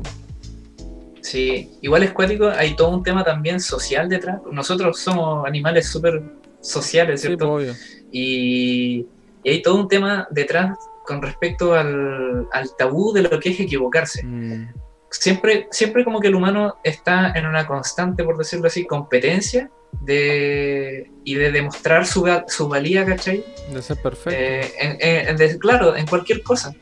Entonces, hay una, hay una especie de rechazo, de rechazo al equivocarse. A mí me pasó incluso al principio, eh, en mi proceso de pasar de ser simplemente un practicante a ser un entrenador, de que me daba miedo equivocarme frente, por ejemplo, a mis alumnos, ¿cachai? De que fallar una precisión o qué sé yo. Porque el ejemplo así. Y al final, claro, pues, porque yo, claro, yo era el profe, ¿cachai? No me podía equivocar, qué sé yo. Eh. Y al final son pensamientos que eh, solo me estaban haciendo daño a mí, porque una, emocionalmente y sentimentalmente, eso obviamente es una carga. Te estás como reprimiendo algo que estáis sintiendo, güey. Y claro, y me estoy reprimiendo una emoción, ¿cachai? Y estoy mm. dejando de lado, eh, o perdón, estoy intentando eh, ocultar cómo me siento en el momento. Y por otro lado, me estoy limitando, pero brutalmente, en cuanto a mi progreso, ¿cachai? Mm. Porque si yo no me permitía fallar, ¿Cómo, iba a mejorar? si, no, probaba un salto para demostrar algo, qué sé yo, o simplemente me veían, profe, mire, puede hacer esto, qué sé yo. Y yo, puta, sabes que no puedo ahora porque bla. Mm. Ahí ya no, corté completamente la chance de tomar esa, esa, ese salto, por ejemplo, como una oportunidad de aprender y seguir progresando. Entonces, y bueno, ese es mi ejemplo. Ya ahora de repente igual me pasa, pero claro, ahora con estos conocimientos y todo y teniéndola mucho más clara, a veces ya me da, lo mismo fallar ahora, ¿cachai? Mm. Porque sé que es parte del proceso de aprendizaje y, que yo como profe no soy perfecto tampoco. No, para nada, sí. Eh, somos todos humanos. Hay que tenerlo Entonces, Y, lo otro importante es la postura de siempre estar en posición de estar aprendiendo. Entonces, claro, al final me está haciendo daño a mí nomás. Eh, en, mis primeros años de profe yo sentí que me estanqué, pero brígido. Ah, ya, porque claro, en, mi nivel de el ejemplo a seguir no se puede equivocar, tiene que salir todo perfecto. Eh, claro, mm. y, más encima, claro, mi, dedicación iba para los otros en vez de para mí, ¿cachai? Eh. Entonces, al final ahora logré encontrar el equilibrio en ese sentido, pues ya ahora yo sigo progresando a pesar de ya tener 28 años. Eh, hay un, todo un tema igual ahí como, como con lo, de la edad, porque justamente, por ejemplo, el proceso de, desarrollar más mielina en, la, en el sistema nervioso y todo, obviamente eso va decreciendo con, con el tiempo. Por eso se dice, por ejemplo, que una, una, persona de 50 no va a aprender de la, al mismo ritmo de forma tan rápida como alguien de 12 años, ¿cachai? Pero uno sigue, siempre sigue aprendiendo. Bueno, para no irme por la rama, eh, equivocarse, equivocarse está súper bien. Y yo eso igual lo aprendí, eh, bueno, con todo este conocimiento y poder aplicarlo y aplicarlo para todos los demás, para mí ha sido súper sano y ha sido mucho más óptimo para mis entrenamientos, para todo. Y para los demás igual se nota, se nota caleta cuando, cuando uno entrega algo para que lo aprenda. Ese progreso Sí, mm. y cuando uno lo entrega para los demás, que progresen y que aprendan algo y que lo aprendan de forma mucho más óptima de como lo enseñaba antes, por ejemplo, ha sido un cambio súper bacán. Buenísima, buenísima. Bacán. A mí me, encanta este tema porque es, eh, es poder como desmenuzar, si se puede decir, lo que es el entrenamiento. Claro. No como una acción eh, única, sola, que se desarrolla en solitario sino que son muchas cosas. Es mucho, es algo tan amplio que, uno hace inconsciente o que hay que estudiar o que hay que hacerse consciente de eso para poder potenciarlo, ¿cachai? Yo lo encuentro fascinante, me encanta, me, me gusta mucho. Sí, al final son conocimientos que al menos yo como coach, por ejemplo, lo aplico justamente para cumplir con esos principios de los que hablamos antes, que era ser, ser una herramienta para que los demás mejoren en lo que ellos quieran. y si uno lo puede hacer de forma más óptima, eh, basado en ciencia, ¿cachai? En la evidencia, eh, bacán también. Pero hacer que, tu, que tus alumnos, qué sé yo, mejoren así de forma más exponencial de lo que lo hacían antes. Eh, es, y, es gratificante, yo creo, igual como entrenador, sí. eso, ¿cachai? Sí, yo creo que igual un, buen entrenador o profesor también aprende de sus alumnos. Creo que, también es un valor importante. Sí, pues eso es súper importante. Si al final, como te decía, si somos animales sociales, yo no solamente yo estoy ahí va, botando información y que los demás hagan, sino que yo también estoy recibiendo una retroalimentación de las otras personas. Entonces, al final, este intercambio de conocimientos, de experiencias sensoriales, ¿cierto? De ver al otro, de, motivarse con el, con un movimiento que hizo otro, o de alguien que creó un trazo que tú no habías visto, ¿cachai? Eh, para todos, bueno. Entonces, eh, y eso es bacán igual del parkour en sí, porque rompe un poquito el concepto de, de del no me quiero equivocar para que los demás me miren en el menos, mm. sino que aquí se da esa, ese contexto del compartir y de enseñarle al otro. Entonces, el equivocarse está bien, ¿cachai? Y el esfuerzo, no, de más que te ha pasado, o en los mismos jam siempre pasa que alguien hace un salto y no lo logra, y todo así como, oh, motivándolo y Y el loco, y el loco le da de nuevo, ¿cachai? Entonces, en otros contextos deportivos de actividad física, a veces pasa lo contrario, pues tú te equivocás y el otro, puta loco, eh. ya pues recibe bien la pelota, porque si no vamos a perder. ¿Cachai? Eh, es un contexto totalmente, y por eso el parkour en sí es tan enriquecedor en ese sentido. Pues. Y bueno, y aplicando todas estas cosas, más brutal todavía. Pues.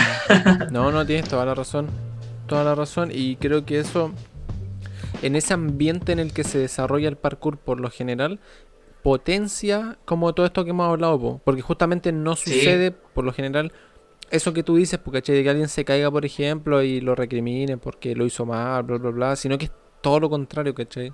Claro, entonces el, el parkour es bacán porque lucha contra el, el sentido de que el equivocarse está mal, ¿cachai? Sino que el equivocarse está bien, aunque a veces lucha muy el extremo, así como, no, cállate nomás, tírate de cuello y listo. no, pero, eso, ¿cachai? Eso, eso es irse al extremo. Eh. Y tampoco hay que caer en eso, pero sí está esta concepción de que en el parkour, al menos, de que equivocarse está bien, ¿cachai? Equivocarse, errar e intentarlo de nuevo y ser resiliente mentalmente, ¿cachai? Mm. De que si te equivocaste no quiere decir que no lo vayas a lograr nunca, Exacto. sino que por medio del entrenamiento y la práctica eventualmente puedes lograr tu objetivo. Y creo que ahí eso engloba un poco también el tema de los hábitos, o sea, creo que ya quedó pero totalmente... Eh, no, no he demostrado, pero que, dentro de lo que has dicho eh, abarcamos el tema de los hábitos, ¿cachai? El potencial esto, hacerlo constante. Es código porque los hábitos, yo, todos tenemos hábitos. Y, por ejemplo, el lavarse los dientes todas las noches, antes de mm. acostarse, al menos, mínimo. Eh, eso es un hábito, ¿cachai? El, el levantarte, no sé, por gestos simples. Por ejemplo, yo cuando me despierto, lo primero que hago es pararme y prender el PC. Eso es un hábito, ¿cachai? Pues, y, y para mí, no hacerlo, por ejemplo, significa como una pequeña incomodidad. sí, pues, Entonces, es cuático porque los hábitos son, pueden ser cosas tan pequeñas como cosas tan grandes como, mm. por ejemplo, el ser el constante con tu entrenamiento, ¿cachai? Y, y al final todas esas cosas juegan eh, en la misma rueda, que si lo vemos desde el punto de vista de entrenamiento, aportan a esa rueda, ¿cachai? De lo que es desarrollarse a uno como atleta o, alcanzar tu objetivo en, lo que uno quiera, ¿cachai? Claro. Y, y, no, el tema de los hábitos igual es súper interesante porque están, em, están ligados también a la fuerza de voluntad y a la motivación, que son conceptos relativamente, no sé si opuestos, pero se contraponen un, se contraponen un poco. eso hablamos un poquito en el, capítulo pasado con el secarlo, de que la motivación, por ejemplo, hablamos de la disciplina, que es un poco la, fuerza voluntad final, porque Claro, claro. la motivación es como algo tan, eh, no, sé cómo decirlo ahora, pero que va y viene. Entonces, si, si yo baso en mi entrenamiento solamente en la motivación, tal vez no va a ser tan constante como si genero hábitos, si soy disciplinado, si me encargo de trabajar mi fuerza voluntad. Claro, y es cuático porque eh, eh, es la fuerza voluntad viene por una concepción de, ideales, ¿cierto? de, experiencia y de nuestros propios pensamientos, pero la motivación es algo, ¿cómo, cómo decirlo? Es, es, un, es un deseo interno y a veces hasta biológico del cuerpo. Mira, te lo voy a poner con un ejemplo súper loco una, una, tengo una manzana aquí, ¿cachai? A mí no me gustan las manzanas. No, no a mí personalmente, sino que como ejemplo, no me gustan las manzanas. Y, y justo comí hace poco, ¿cachai? Para comerme esta manzana requiero fuerza de voluntad, ¿cachai? Porque no hay una necesidad biológica y tampoco más encima ni siquiera me gustan las manzanas. Entonces, si yo quisiera comerme esa manzana, requiero una fuerza de voluntad súper elevada para hacerlo. Claro. ¿ya? Pero, ¿qué pasa que si, no sé, pasan seis horas sin comer nada.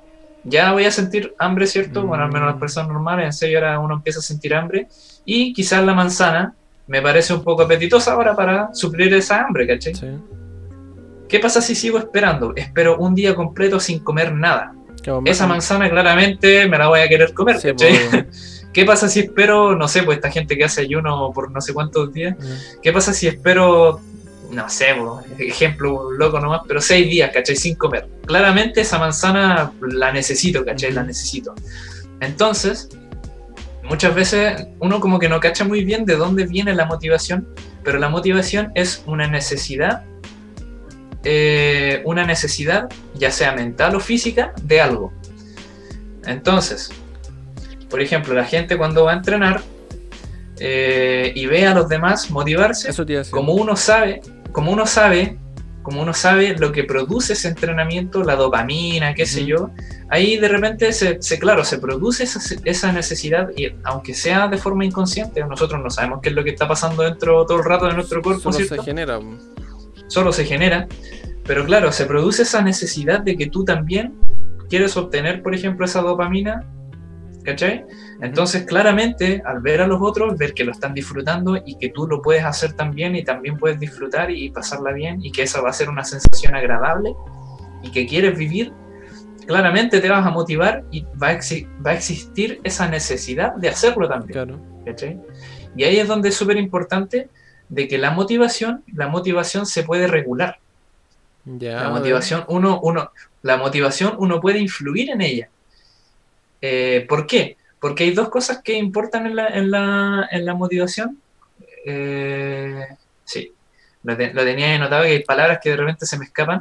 Que la motivación es eh, en dependencia de tu contexto, del ambiente, igual como con, respecto al talento, esto es medio parecido, de que el ambiente es súper importante. ¿Por qué? Porque, por ejemplo, yo, no sé, quiero decidir comer súper sano desde ahora en adelante, ¿cachai? Y a mi alrededor, mi familia compra Berlín todos los días, compra queques, compra qué sé yo. Claramente no voy a tener motivación para estar comiendo eh, cosas sanas mm. porque la disponibilidad de cosas sanas no está, ¿cachai? Sí. Pero si tú, por ejemplo, quieres comer sano, ¿qué, ¿cómo puedes influir en eso? Y, generar motivación a través de eso. Que, por ejemplo, que toda la comida que te rodee, la, comida que tienes disponible, sea sana. Entonces, ¿qué, ¿qué puedes hacer? Ya, te pegáis una ida al super, ¿cachai? Y compráis puras cosas sanas. Te compráis mm. la fruta, la avena, para hacer pescado, para hacerte legumbre, arroz integral, qué sé yo. Y te rodeáis de eso, ¿cachai? Y te dais cero opción de eh, comer fritura o, ir a comprarte dulce. Entonces, ahí tú estás influyendo directamente en la motivación. ¿cachai? ¿Por qué? Porque si tú estructuras tu entorno la disponibilidad, nosotros, el ser humano, no, sé si va a sonar feo decirlo, pero el ser humano es relativamente flojo. Entonces, si tú tienes a la mano alimento, no vas a darte la paja del vez de ir a buscar a la, a la, otra esquina eh, otra cosa. teniendo comida, claro, otra cosa. Eh. Ya tenéis comida aquí, ¿cachai? Entonces, claro, entonces si tú estructuras, por ejemplo, en ese sentido tu ambiente, ¡pum! Empezaste a comer sano. ¿Por qué? Porque existe la necesidad biológica, ¿cachai? De, comer, la tienes disponible y eso apunta un poco a la, flojera del ser humano de, del sobreesfuerzo, porque es una cuestión biológica también lo de sobreesforzarse por cosas innecesarias. Uno, uno usualmente gasta energía en las cosas que uno necesita nomás, que uno como que, que realmente requiere y las que no, como que uno no las... Porque cubra las necesidades. Exacto. Entonces, si tú estructuras tu contexto, la motivación es mucho más fácil de alcanzar. ¿Por qué? Porque está disponible, ¿cachai? Entonces, si tú quieres volverte, por ejemplo, una persona que entrena mucho, ¿qué hay que hacer? Rodearse de personas que entrenen mucho, verlas entrenar, eso va a ser, oh, este loco la está pasando bien entrenando, se está sintiendo bien, está viendo cambios, yo también quiero, ¿cachai? Entonces hay una necesidad biológica de eso, de, la dopamina, de, del, estado en que está esa persona de felicidad, de lo también que, la quieres. De lo que genera esa, esa situación, esa Exacto. actividad. Entonces, de esa forma uno puede influir directamente en la motivación. Oh, o que me, calza todo lo que decís mucho porque yo cuando, cuando recién anunciaron como el tema de la cuarentena canarica, em, yo estaba entrenando en, la playa con en un parque que hay como de calistenia, ¿cachai? De calistenia. Entonces, ¿qué pasaba? Que yo vivo muy lejos, ¿cachai? Y para ir para allá igual era como medio... Eh, me da flojera, ¿cachai? Porque era, su trabajo. Sí, pues, era su trabajo. Requería tiempo, energía y. Entonces, inconscientemente, yo sin saber esto como, como tan así teórico como lo decís tú, empecé a comprarme cosas para generar acá en mi pieza como un pequeño espacio de entrenamiento, ¿cachai? Eh, claro, para darte el ambiente para hacerlo. Eso, es que eso para mí es pero fundamental, ¿cachai? Me ha pasado en, en escalada, en parkour, en slackline. Cuando tú generas un ambiente donde vayas a desarrollar esto, eh, lo potencias inconscientemente, ¿cachai? Y yo lo encuentro pero eh, muy, muy bacán. Ahí estamos. Hay veces que es cuático porque el, el, ejemplo y las mismas cosas están ahí a la vista, ¿cachai? Eh. Pero, pero, ¿cómo lo explicáis, cachai? Entonces, claro, ahí están esta, esta, esta teoría basada, ¿cierto?, en evidencia, estudio y que, que te demuestran que funciona de esta forma. Sí, no, yo de verdad que es, pero muy loco, muy loco. Y, y, como que cambiar tu entorno, lo que te rodea, y eso, la gente. Si hablamos de alimentación, eso, la comida, si hablamos de otra yo creo que esto, cuando cambia tu entorno, esto que tú decís, por el contexto en el que uno se desarrolla, eventualmente va a empezar a cambiar todo. Es como. Sí. Es, loco, pero claro, inconscientemente yo lo desarrollé y mira, solo se fueron generando hábitos y cambios y todo, porque che. Sí, pues, hay un ejemplo clásico que es con, el tema de las parejas. Por ejemplo, no sé, de repente dicen, no, esta, este loco tiene mala mano, la mina como que se echó a perder, ah, o viceversa. Y, por ejemplo, hay personas, claro, porque tú mismo, no sé, pues, tienen hábitos de ciertas cosas, por ejemplo, de salir mucho a carretear o qué sé yo, y está claro que esas cosas, eh, en cuanto a salud, son un. o restan más que suman. Sí, sí, para no decir que Entonces, por ejemplo. claro. Eh, entonces, claro, pues, como te estás rodeando de una persona o de tus amigos que tal vez, no sé, pues se la pasan carreteando, mm. claramente tú vas a querer hacer eso porque el, ambiente y la disponibilidad de eso te lleva a eso, eh. Y lo cual es, algo, eh, es la reacción natural del cuerpo, ¿cachai? De, ti como ser, como animal, ¿cachai? Y, pero ¿qué pasa si te rodeas de gente que entrena, de, no sé, pues, tal vez tu polola eh, es gimnasta y se cuida, ¿cachai? Para las competencias, qué sé yo, cualquier cosa, claramente tú te, vas a sentir motivado por eso también. pues Entonces eso es, un claro ejemplo. pues no, sí. Y eh, claro, y está, está la contraparte de la motivación, que es la fuerza de voluntad. La fuerza de voluntad se sostiene justamente en tus pensamientos y tus, tu, ¿cómo decirlo? Tu, deseo por alcanzar ciertas cosas, ¿cachai? Mm, Porque al final la fuerza de voluntad siempre sucede en un contexto en donde tienes que romper o luchar contra la motivación de hacer otra cosa, ¿cachai? De lo que tenéis como necesidad interna, inconsciente, y la fuerza de voluntad quiere romper eso, ¿cachai?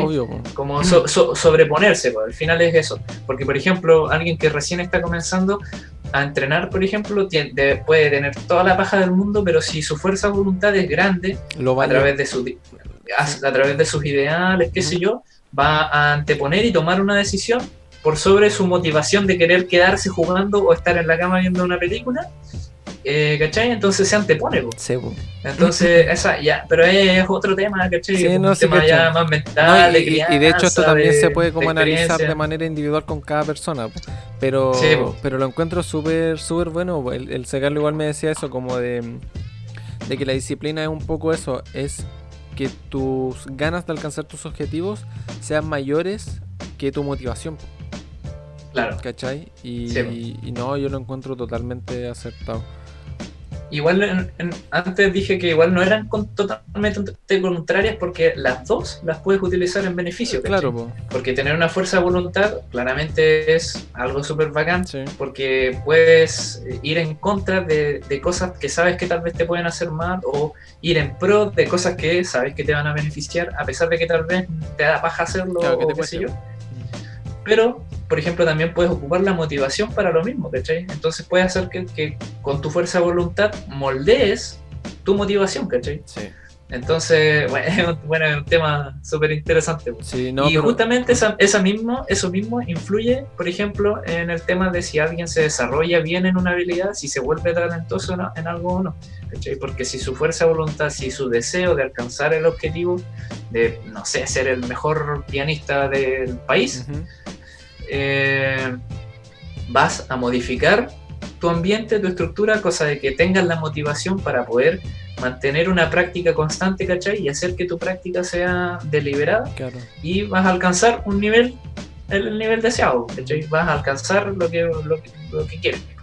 Entonces, ¿cachai? Es toda una rueda de, cosas que se, que se apoyan. Muchos, muchos factores que se enlazan y que convergen como en el mismo fin, así. Claro. No, bacán, súper interesante. Entonces, cuando uno es dueño de eso, luego puede lograr cualquier cosa. Sí, es que yo lo veo un poco esto de que no. A ver, obviamente información tal, vez hay, ¿cachai? Pero no, no siempre se desmenuza como de esta manera, ¿cachai? Como de, de analizar todo lo que significa. Sí, bueno, obviamente tampoco me considero experto en el, en, el campo de, de, la neurología, ¿cierto? De esto, pero pero al menos con, lo que sé y he, logrado aplicar en, las clases. ¿Has visto resultados? Eh, claro, he visto resultados. Mm. Y ser consciente de estas cosas, que quizás tal vez puedan cambiar con el tiempo, o, ya cambiaron, no lo sé, ¿cachai? Eh, son conocimientos que uno puede aplicar y al final, obviamente, todo en, pro de uno mismo, de tu propia práctica lo puedes hacer, o de tus seres queridos, o de, tu entorno en general, pues al final. Claro, de tu entorno en general. Mm, Así que eso es bacán. Buenísima. Oye, llevamos una hora 45 hablando. Caleta. Pero yo creo que ha sido súper interesante. Para mí, esto, yo me, gusta caleta. siento, eh, siento que fue fructífera la, la conversación. Sí, sí. ojalá que quien lo escuche llegue hasta este punto. Sí, si ha sido así, déjenos un comentario en YouTube donde lo esté escuchando. Eh, en Abu, como para ir cerrando, ya porque igual llevamos harto tiempo. Sí, sí, póngale nomás. Me gustaría preguntarte, o sea, igual si puedes responder como de manera acotada, si, si querís nomás todo eso. Eh, sí, sí, sí. Eh, no sé, a ti como atleta, por ejemplo, ¿cuál tú sientes que ha sido tu mayor logro? Como atleta. Mm, como deportista. Uy, a ver, no sé. Como atleta. O como entrenador también, como persona, para que segmentarlo. al final... Ah, bueno. O sea, es que claro, es que yo, yo cuando pienso como atleta es el entrenamiento. del, entrenamiento, el mm. rendimiento de forma específica, ¿cachai? Pero claro, como persona, eh, yo creo que de lo que más orgulloso estoy de mí como persona es, esta capacidad de, de, de llevar las riendas de mi vida. Yo creo que eso ha sido súper importante. bueno, no sé si... no, en realidad no, me es tan problema contarlo, pero yo cuando tenía 14, cuando recién justo empecé a entrenar artes marciales, mi, mi, papá murió en un accidente. Eh, era buen papá y todo onda. y él era camionero y murió volcándose en el camión. Y para mí en ese momento yo justo estaba entrando en la meta y todo, fue un momento súper... Como de un bajón. Claramente. Sí, pues, y claramente eso me, me hizo cuestionarme muchas cosas, eh, empecé a sobreanalizar. Yo ya, al menos me considero una persona como que piensa mucho las cosas eh, antes de actuar o qué sé yo. Y claro, ahora como que me empezaba a cuestionar cosas y puta, fue un bajón cuático en mi vida. Eh, de hecho, me, me, eché un par de años en el liceo y toda onda. Y, de una u otra forma buscando ayuda y con apoyo y, siento que la fuerza también que, pude adquirir a través del autoconocimiento, ah, ya sea con psicólogos y otras cosas, me dieron, me sentí que esa experiencia como tan difícil hicieron que más otros factores que yo tomara las riendas de mi vida y me pusiera a entrenar, ¿cachai? Y decidiera cosas para mi vida y tuviese objetivos. Porque yo antes de meterme a mi carrera, cuando estaba en la media, decidí ser entrenador, ¿cachai? Decidí, ¿sabes que Voy a estudiar preparador físico y eh, aunque sea carrera técnica, no lo mismo. Tenía convicción en lo que quería hacer. Claro. Que, Entonces yo creo que yo, yo creo que de eso estoy como relativamente orgulloso de mí, que a pesar de que tal vez lo que puedan hayan podido decir, no sé, pues quizás mi familia en su momento por ciertas cosas o, las cosas que me hayan pasado, me sube sobre, sobreponer y, y sube, supe tomar buenas decisiones y seguir desarrollándome yo como persona y eventualmente llegué eh, a influir en otras personas también con eso. Entonces yo creo que eso es, yo creo que ese ha sido como uno de mis mayores logros, poder ayudar a otras personas en ese sentido también. Y, me, han emocionado hartas veces porque, porque igual me lo han dicho. Entonces, para mí eso ha sido yo creo que el mayor, lo, más bacán que he logrado como persona, que es poder entregar herramientas a otras personas para su crecimiento, no solamente en lo deportivo, sino que en la vida. Mm. en la vida eh, como a mí me pasó, como a mí me faltó en su momento, ¿cachai? Y, y, me llegó también, ¿cachai? Entonces, para mí eso ha sido como mi, mayor logro, ya sea como entrenador, como atleta, como persona, que es poder transmitir a, otras personas, eh, transmitir cosas y cosas positivas y ser una influencia positiva, al menos eso creo yo, para otro. Entonces, siento que es como mi, de lo que estoy orgulloso de mí. Buena, buenísima. A mí, eh, me viene algo a la cabeza cuando hablas de todo eso que esto como de que lo he leído por ahí de ser el aplica la frase como para niños pequeños pero lo encuentro que en la vida como ser el adulto que siempre necesitamos ¿cachai? sí sí para mí eso, es, fundamental ya sea que lo esté enseñando en una academia de parkour para alguien de sexto básico o para alguien en general ¿cachai? entonces ser el adulto que siempre necesitaste Eso creo que calza con lo que tú decís, porque que desde la experiencia de uno poder eh, tratar de ayudar a otra persona. Desde la vivencia. Y hacer, hacerse, hacerse cargo de uno mismo igual. Mm. Porque hay personas, por ejemplo, que, que muchas veces tienen, no sé, pues, eh, intentan escaparse tal vez un poquito de lo que es mm. eh, la responsabilidad de, de, ser, de desarrollarse como persona. lo cual obviamente no está mal, pero siempre si tú quieres al menos influir de, forma positiva en tu entorno, con tu familia, con tu pareja, con tus amigos, con tus alumnos, lo que sea, entonces tú tienes que estar bien, ¿cachai? Mm. Y eso, eso es súper importante, ser, siempre estar ahí buscando... Obviamente uno se puede permitir tener momentos malos, porque todos somos seres humanos, ¿cachai?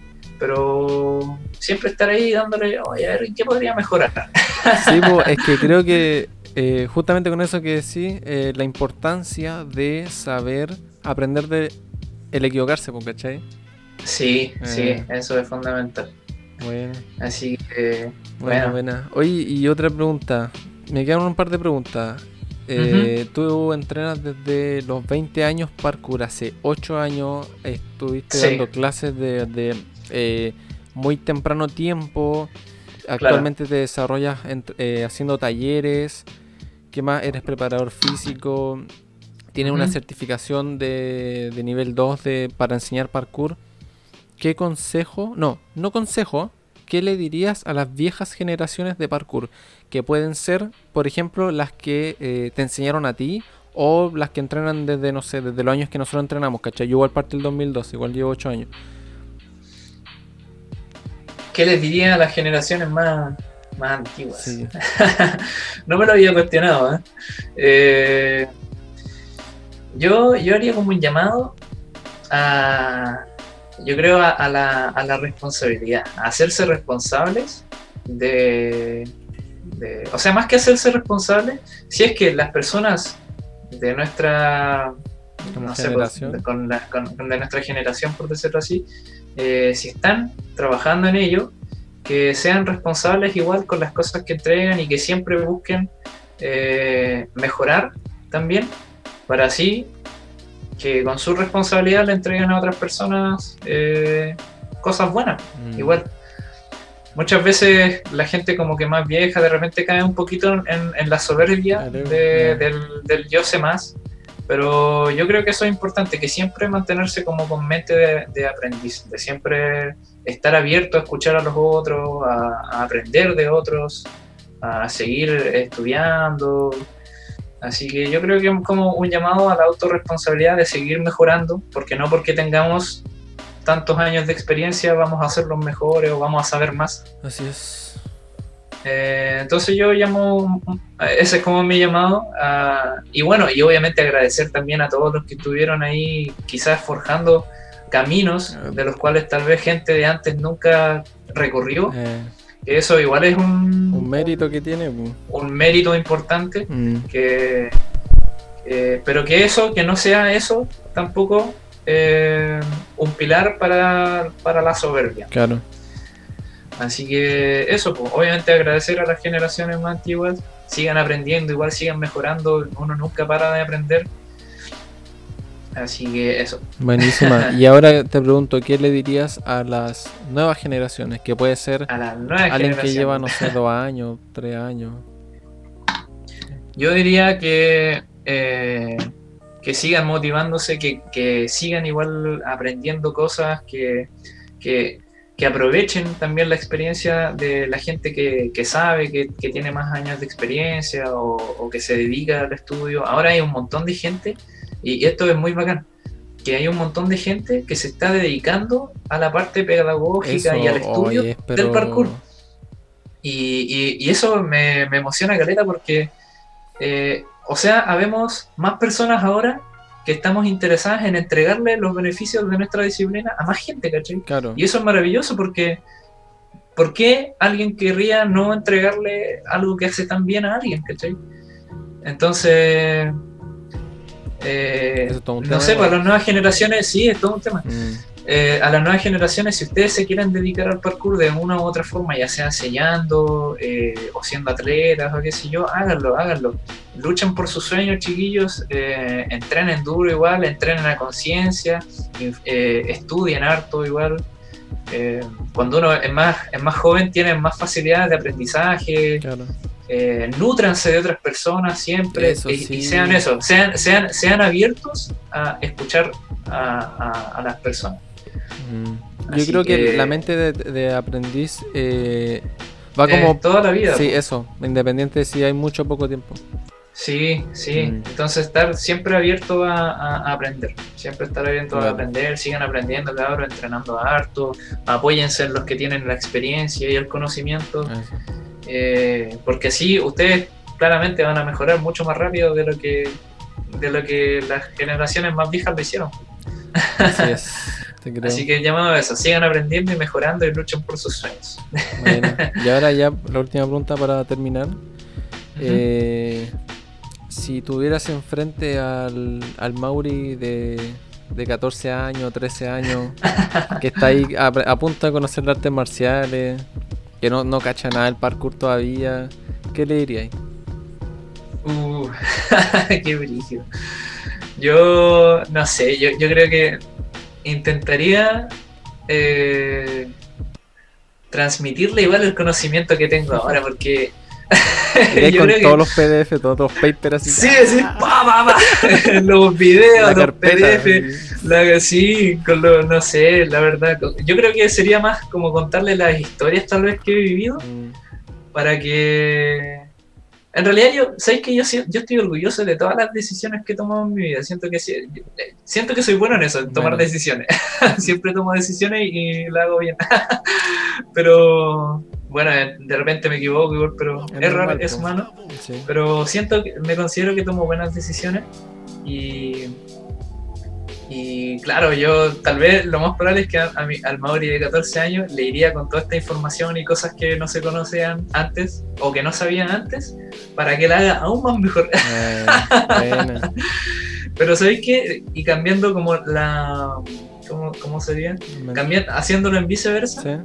Yo siento, me siento como si yo fuese un niño, yo me siento orgulloso de cómo estoy ahora. Mm. Y siento que yo soy ahora el adulto que me hubiese gustado ser, Y también, también siento que soy el, o sea, en todo aspecto. Y obviamente no, estoy conforme con ello porque uno siempre sigue mejorando, pero yo me siento conforme conmigo mismo. Mm. Estoy orgulloso igual de quién soy, estoy orgulloso como soy de, como pareja, ¿cachai? Como, como familia, como, amigo, como persona. Mm. Entonces yo igual, claro, yo iría como a ayudar al Mauri a que sea aún más...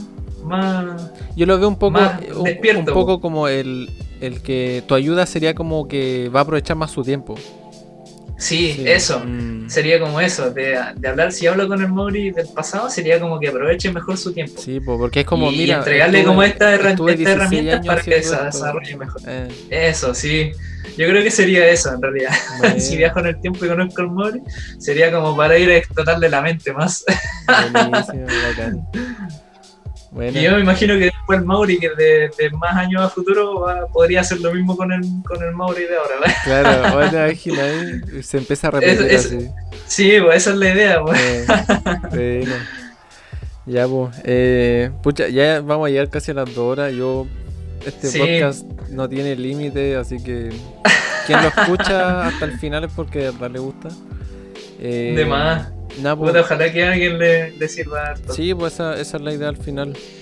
Eh, nada, pues, darte las gracias, Mauri. Yo eh, sigo tus lives y ahí como que siempre estaba esa comento y pregunto y siempre estuvo como esa inquietud de, exprimirte así porque cachaba que sabía mucho de algo.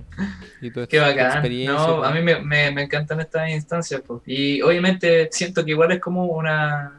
ponerme a mí mismo a prueba igual. Mm. Porque de repente yo creo que en eso como que falla un poco y hay cosas que mejorar, que a veces como que siento que no sé tanto.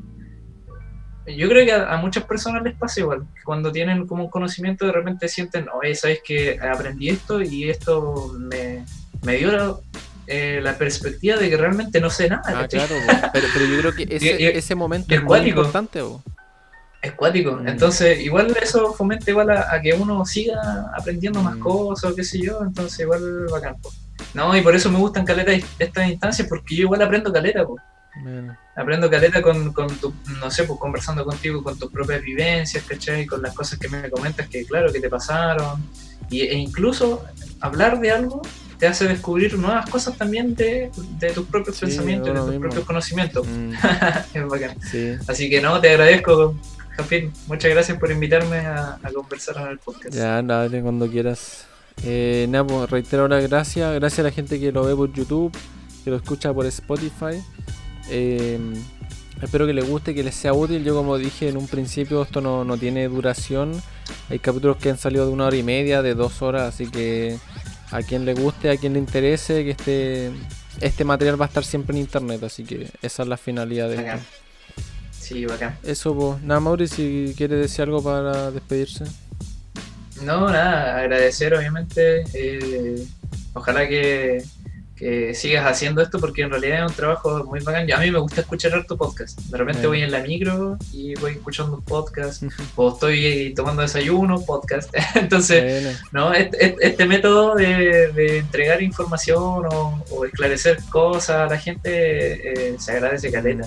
Yo no sé si me podría dar el trabajo de desarrollar algo así por eso agradezco mucho que, tú lo hagas, así que hay que aprovechar todas estas cosas. Pues, yo, yo digo que este tiempo es de... yo lo hablaba una vez con, el Basile, que una vez me entrevistó y le decía que en algún momento uno de mis sueños es que en internet exista como harto contenido de en base al parkour y todo lo que conlleva, ¿cachai? Entrenamiento, eh, filosofía, ¿cachai? Gente que hace, onda tú, por ejemplo, live stream, eh, podcast no sé, youtuber, etcétera. Creo que, no sé, es un sueño tal vez, no sé por qué, pero me gustaría que se generara eso. Sí. Instancia que sale intento como apoyarlo.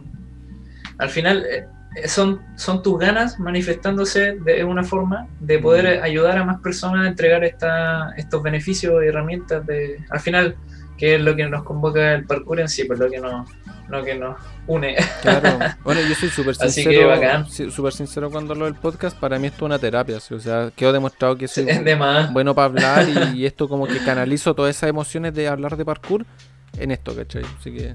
Bacán. Mm.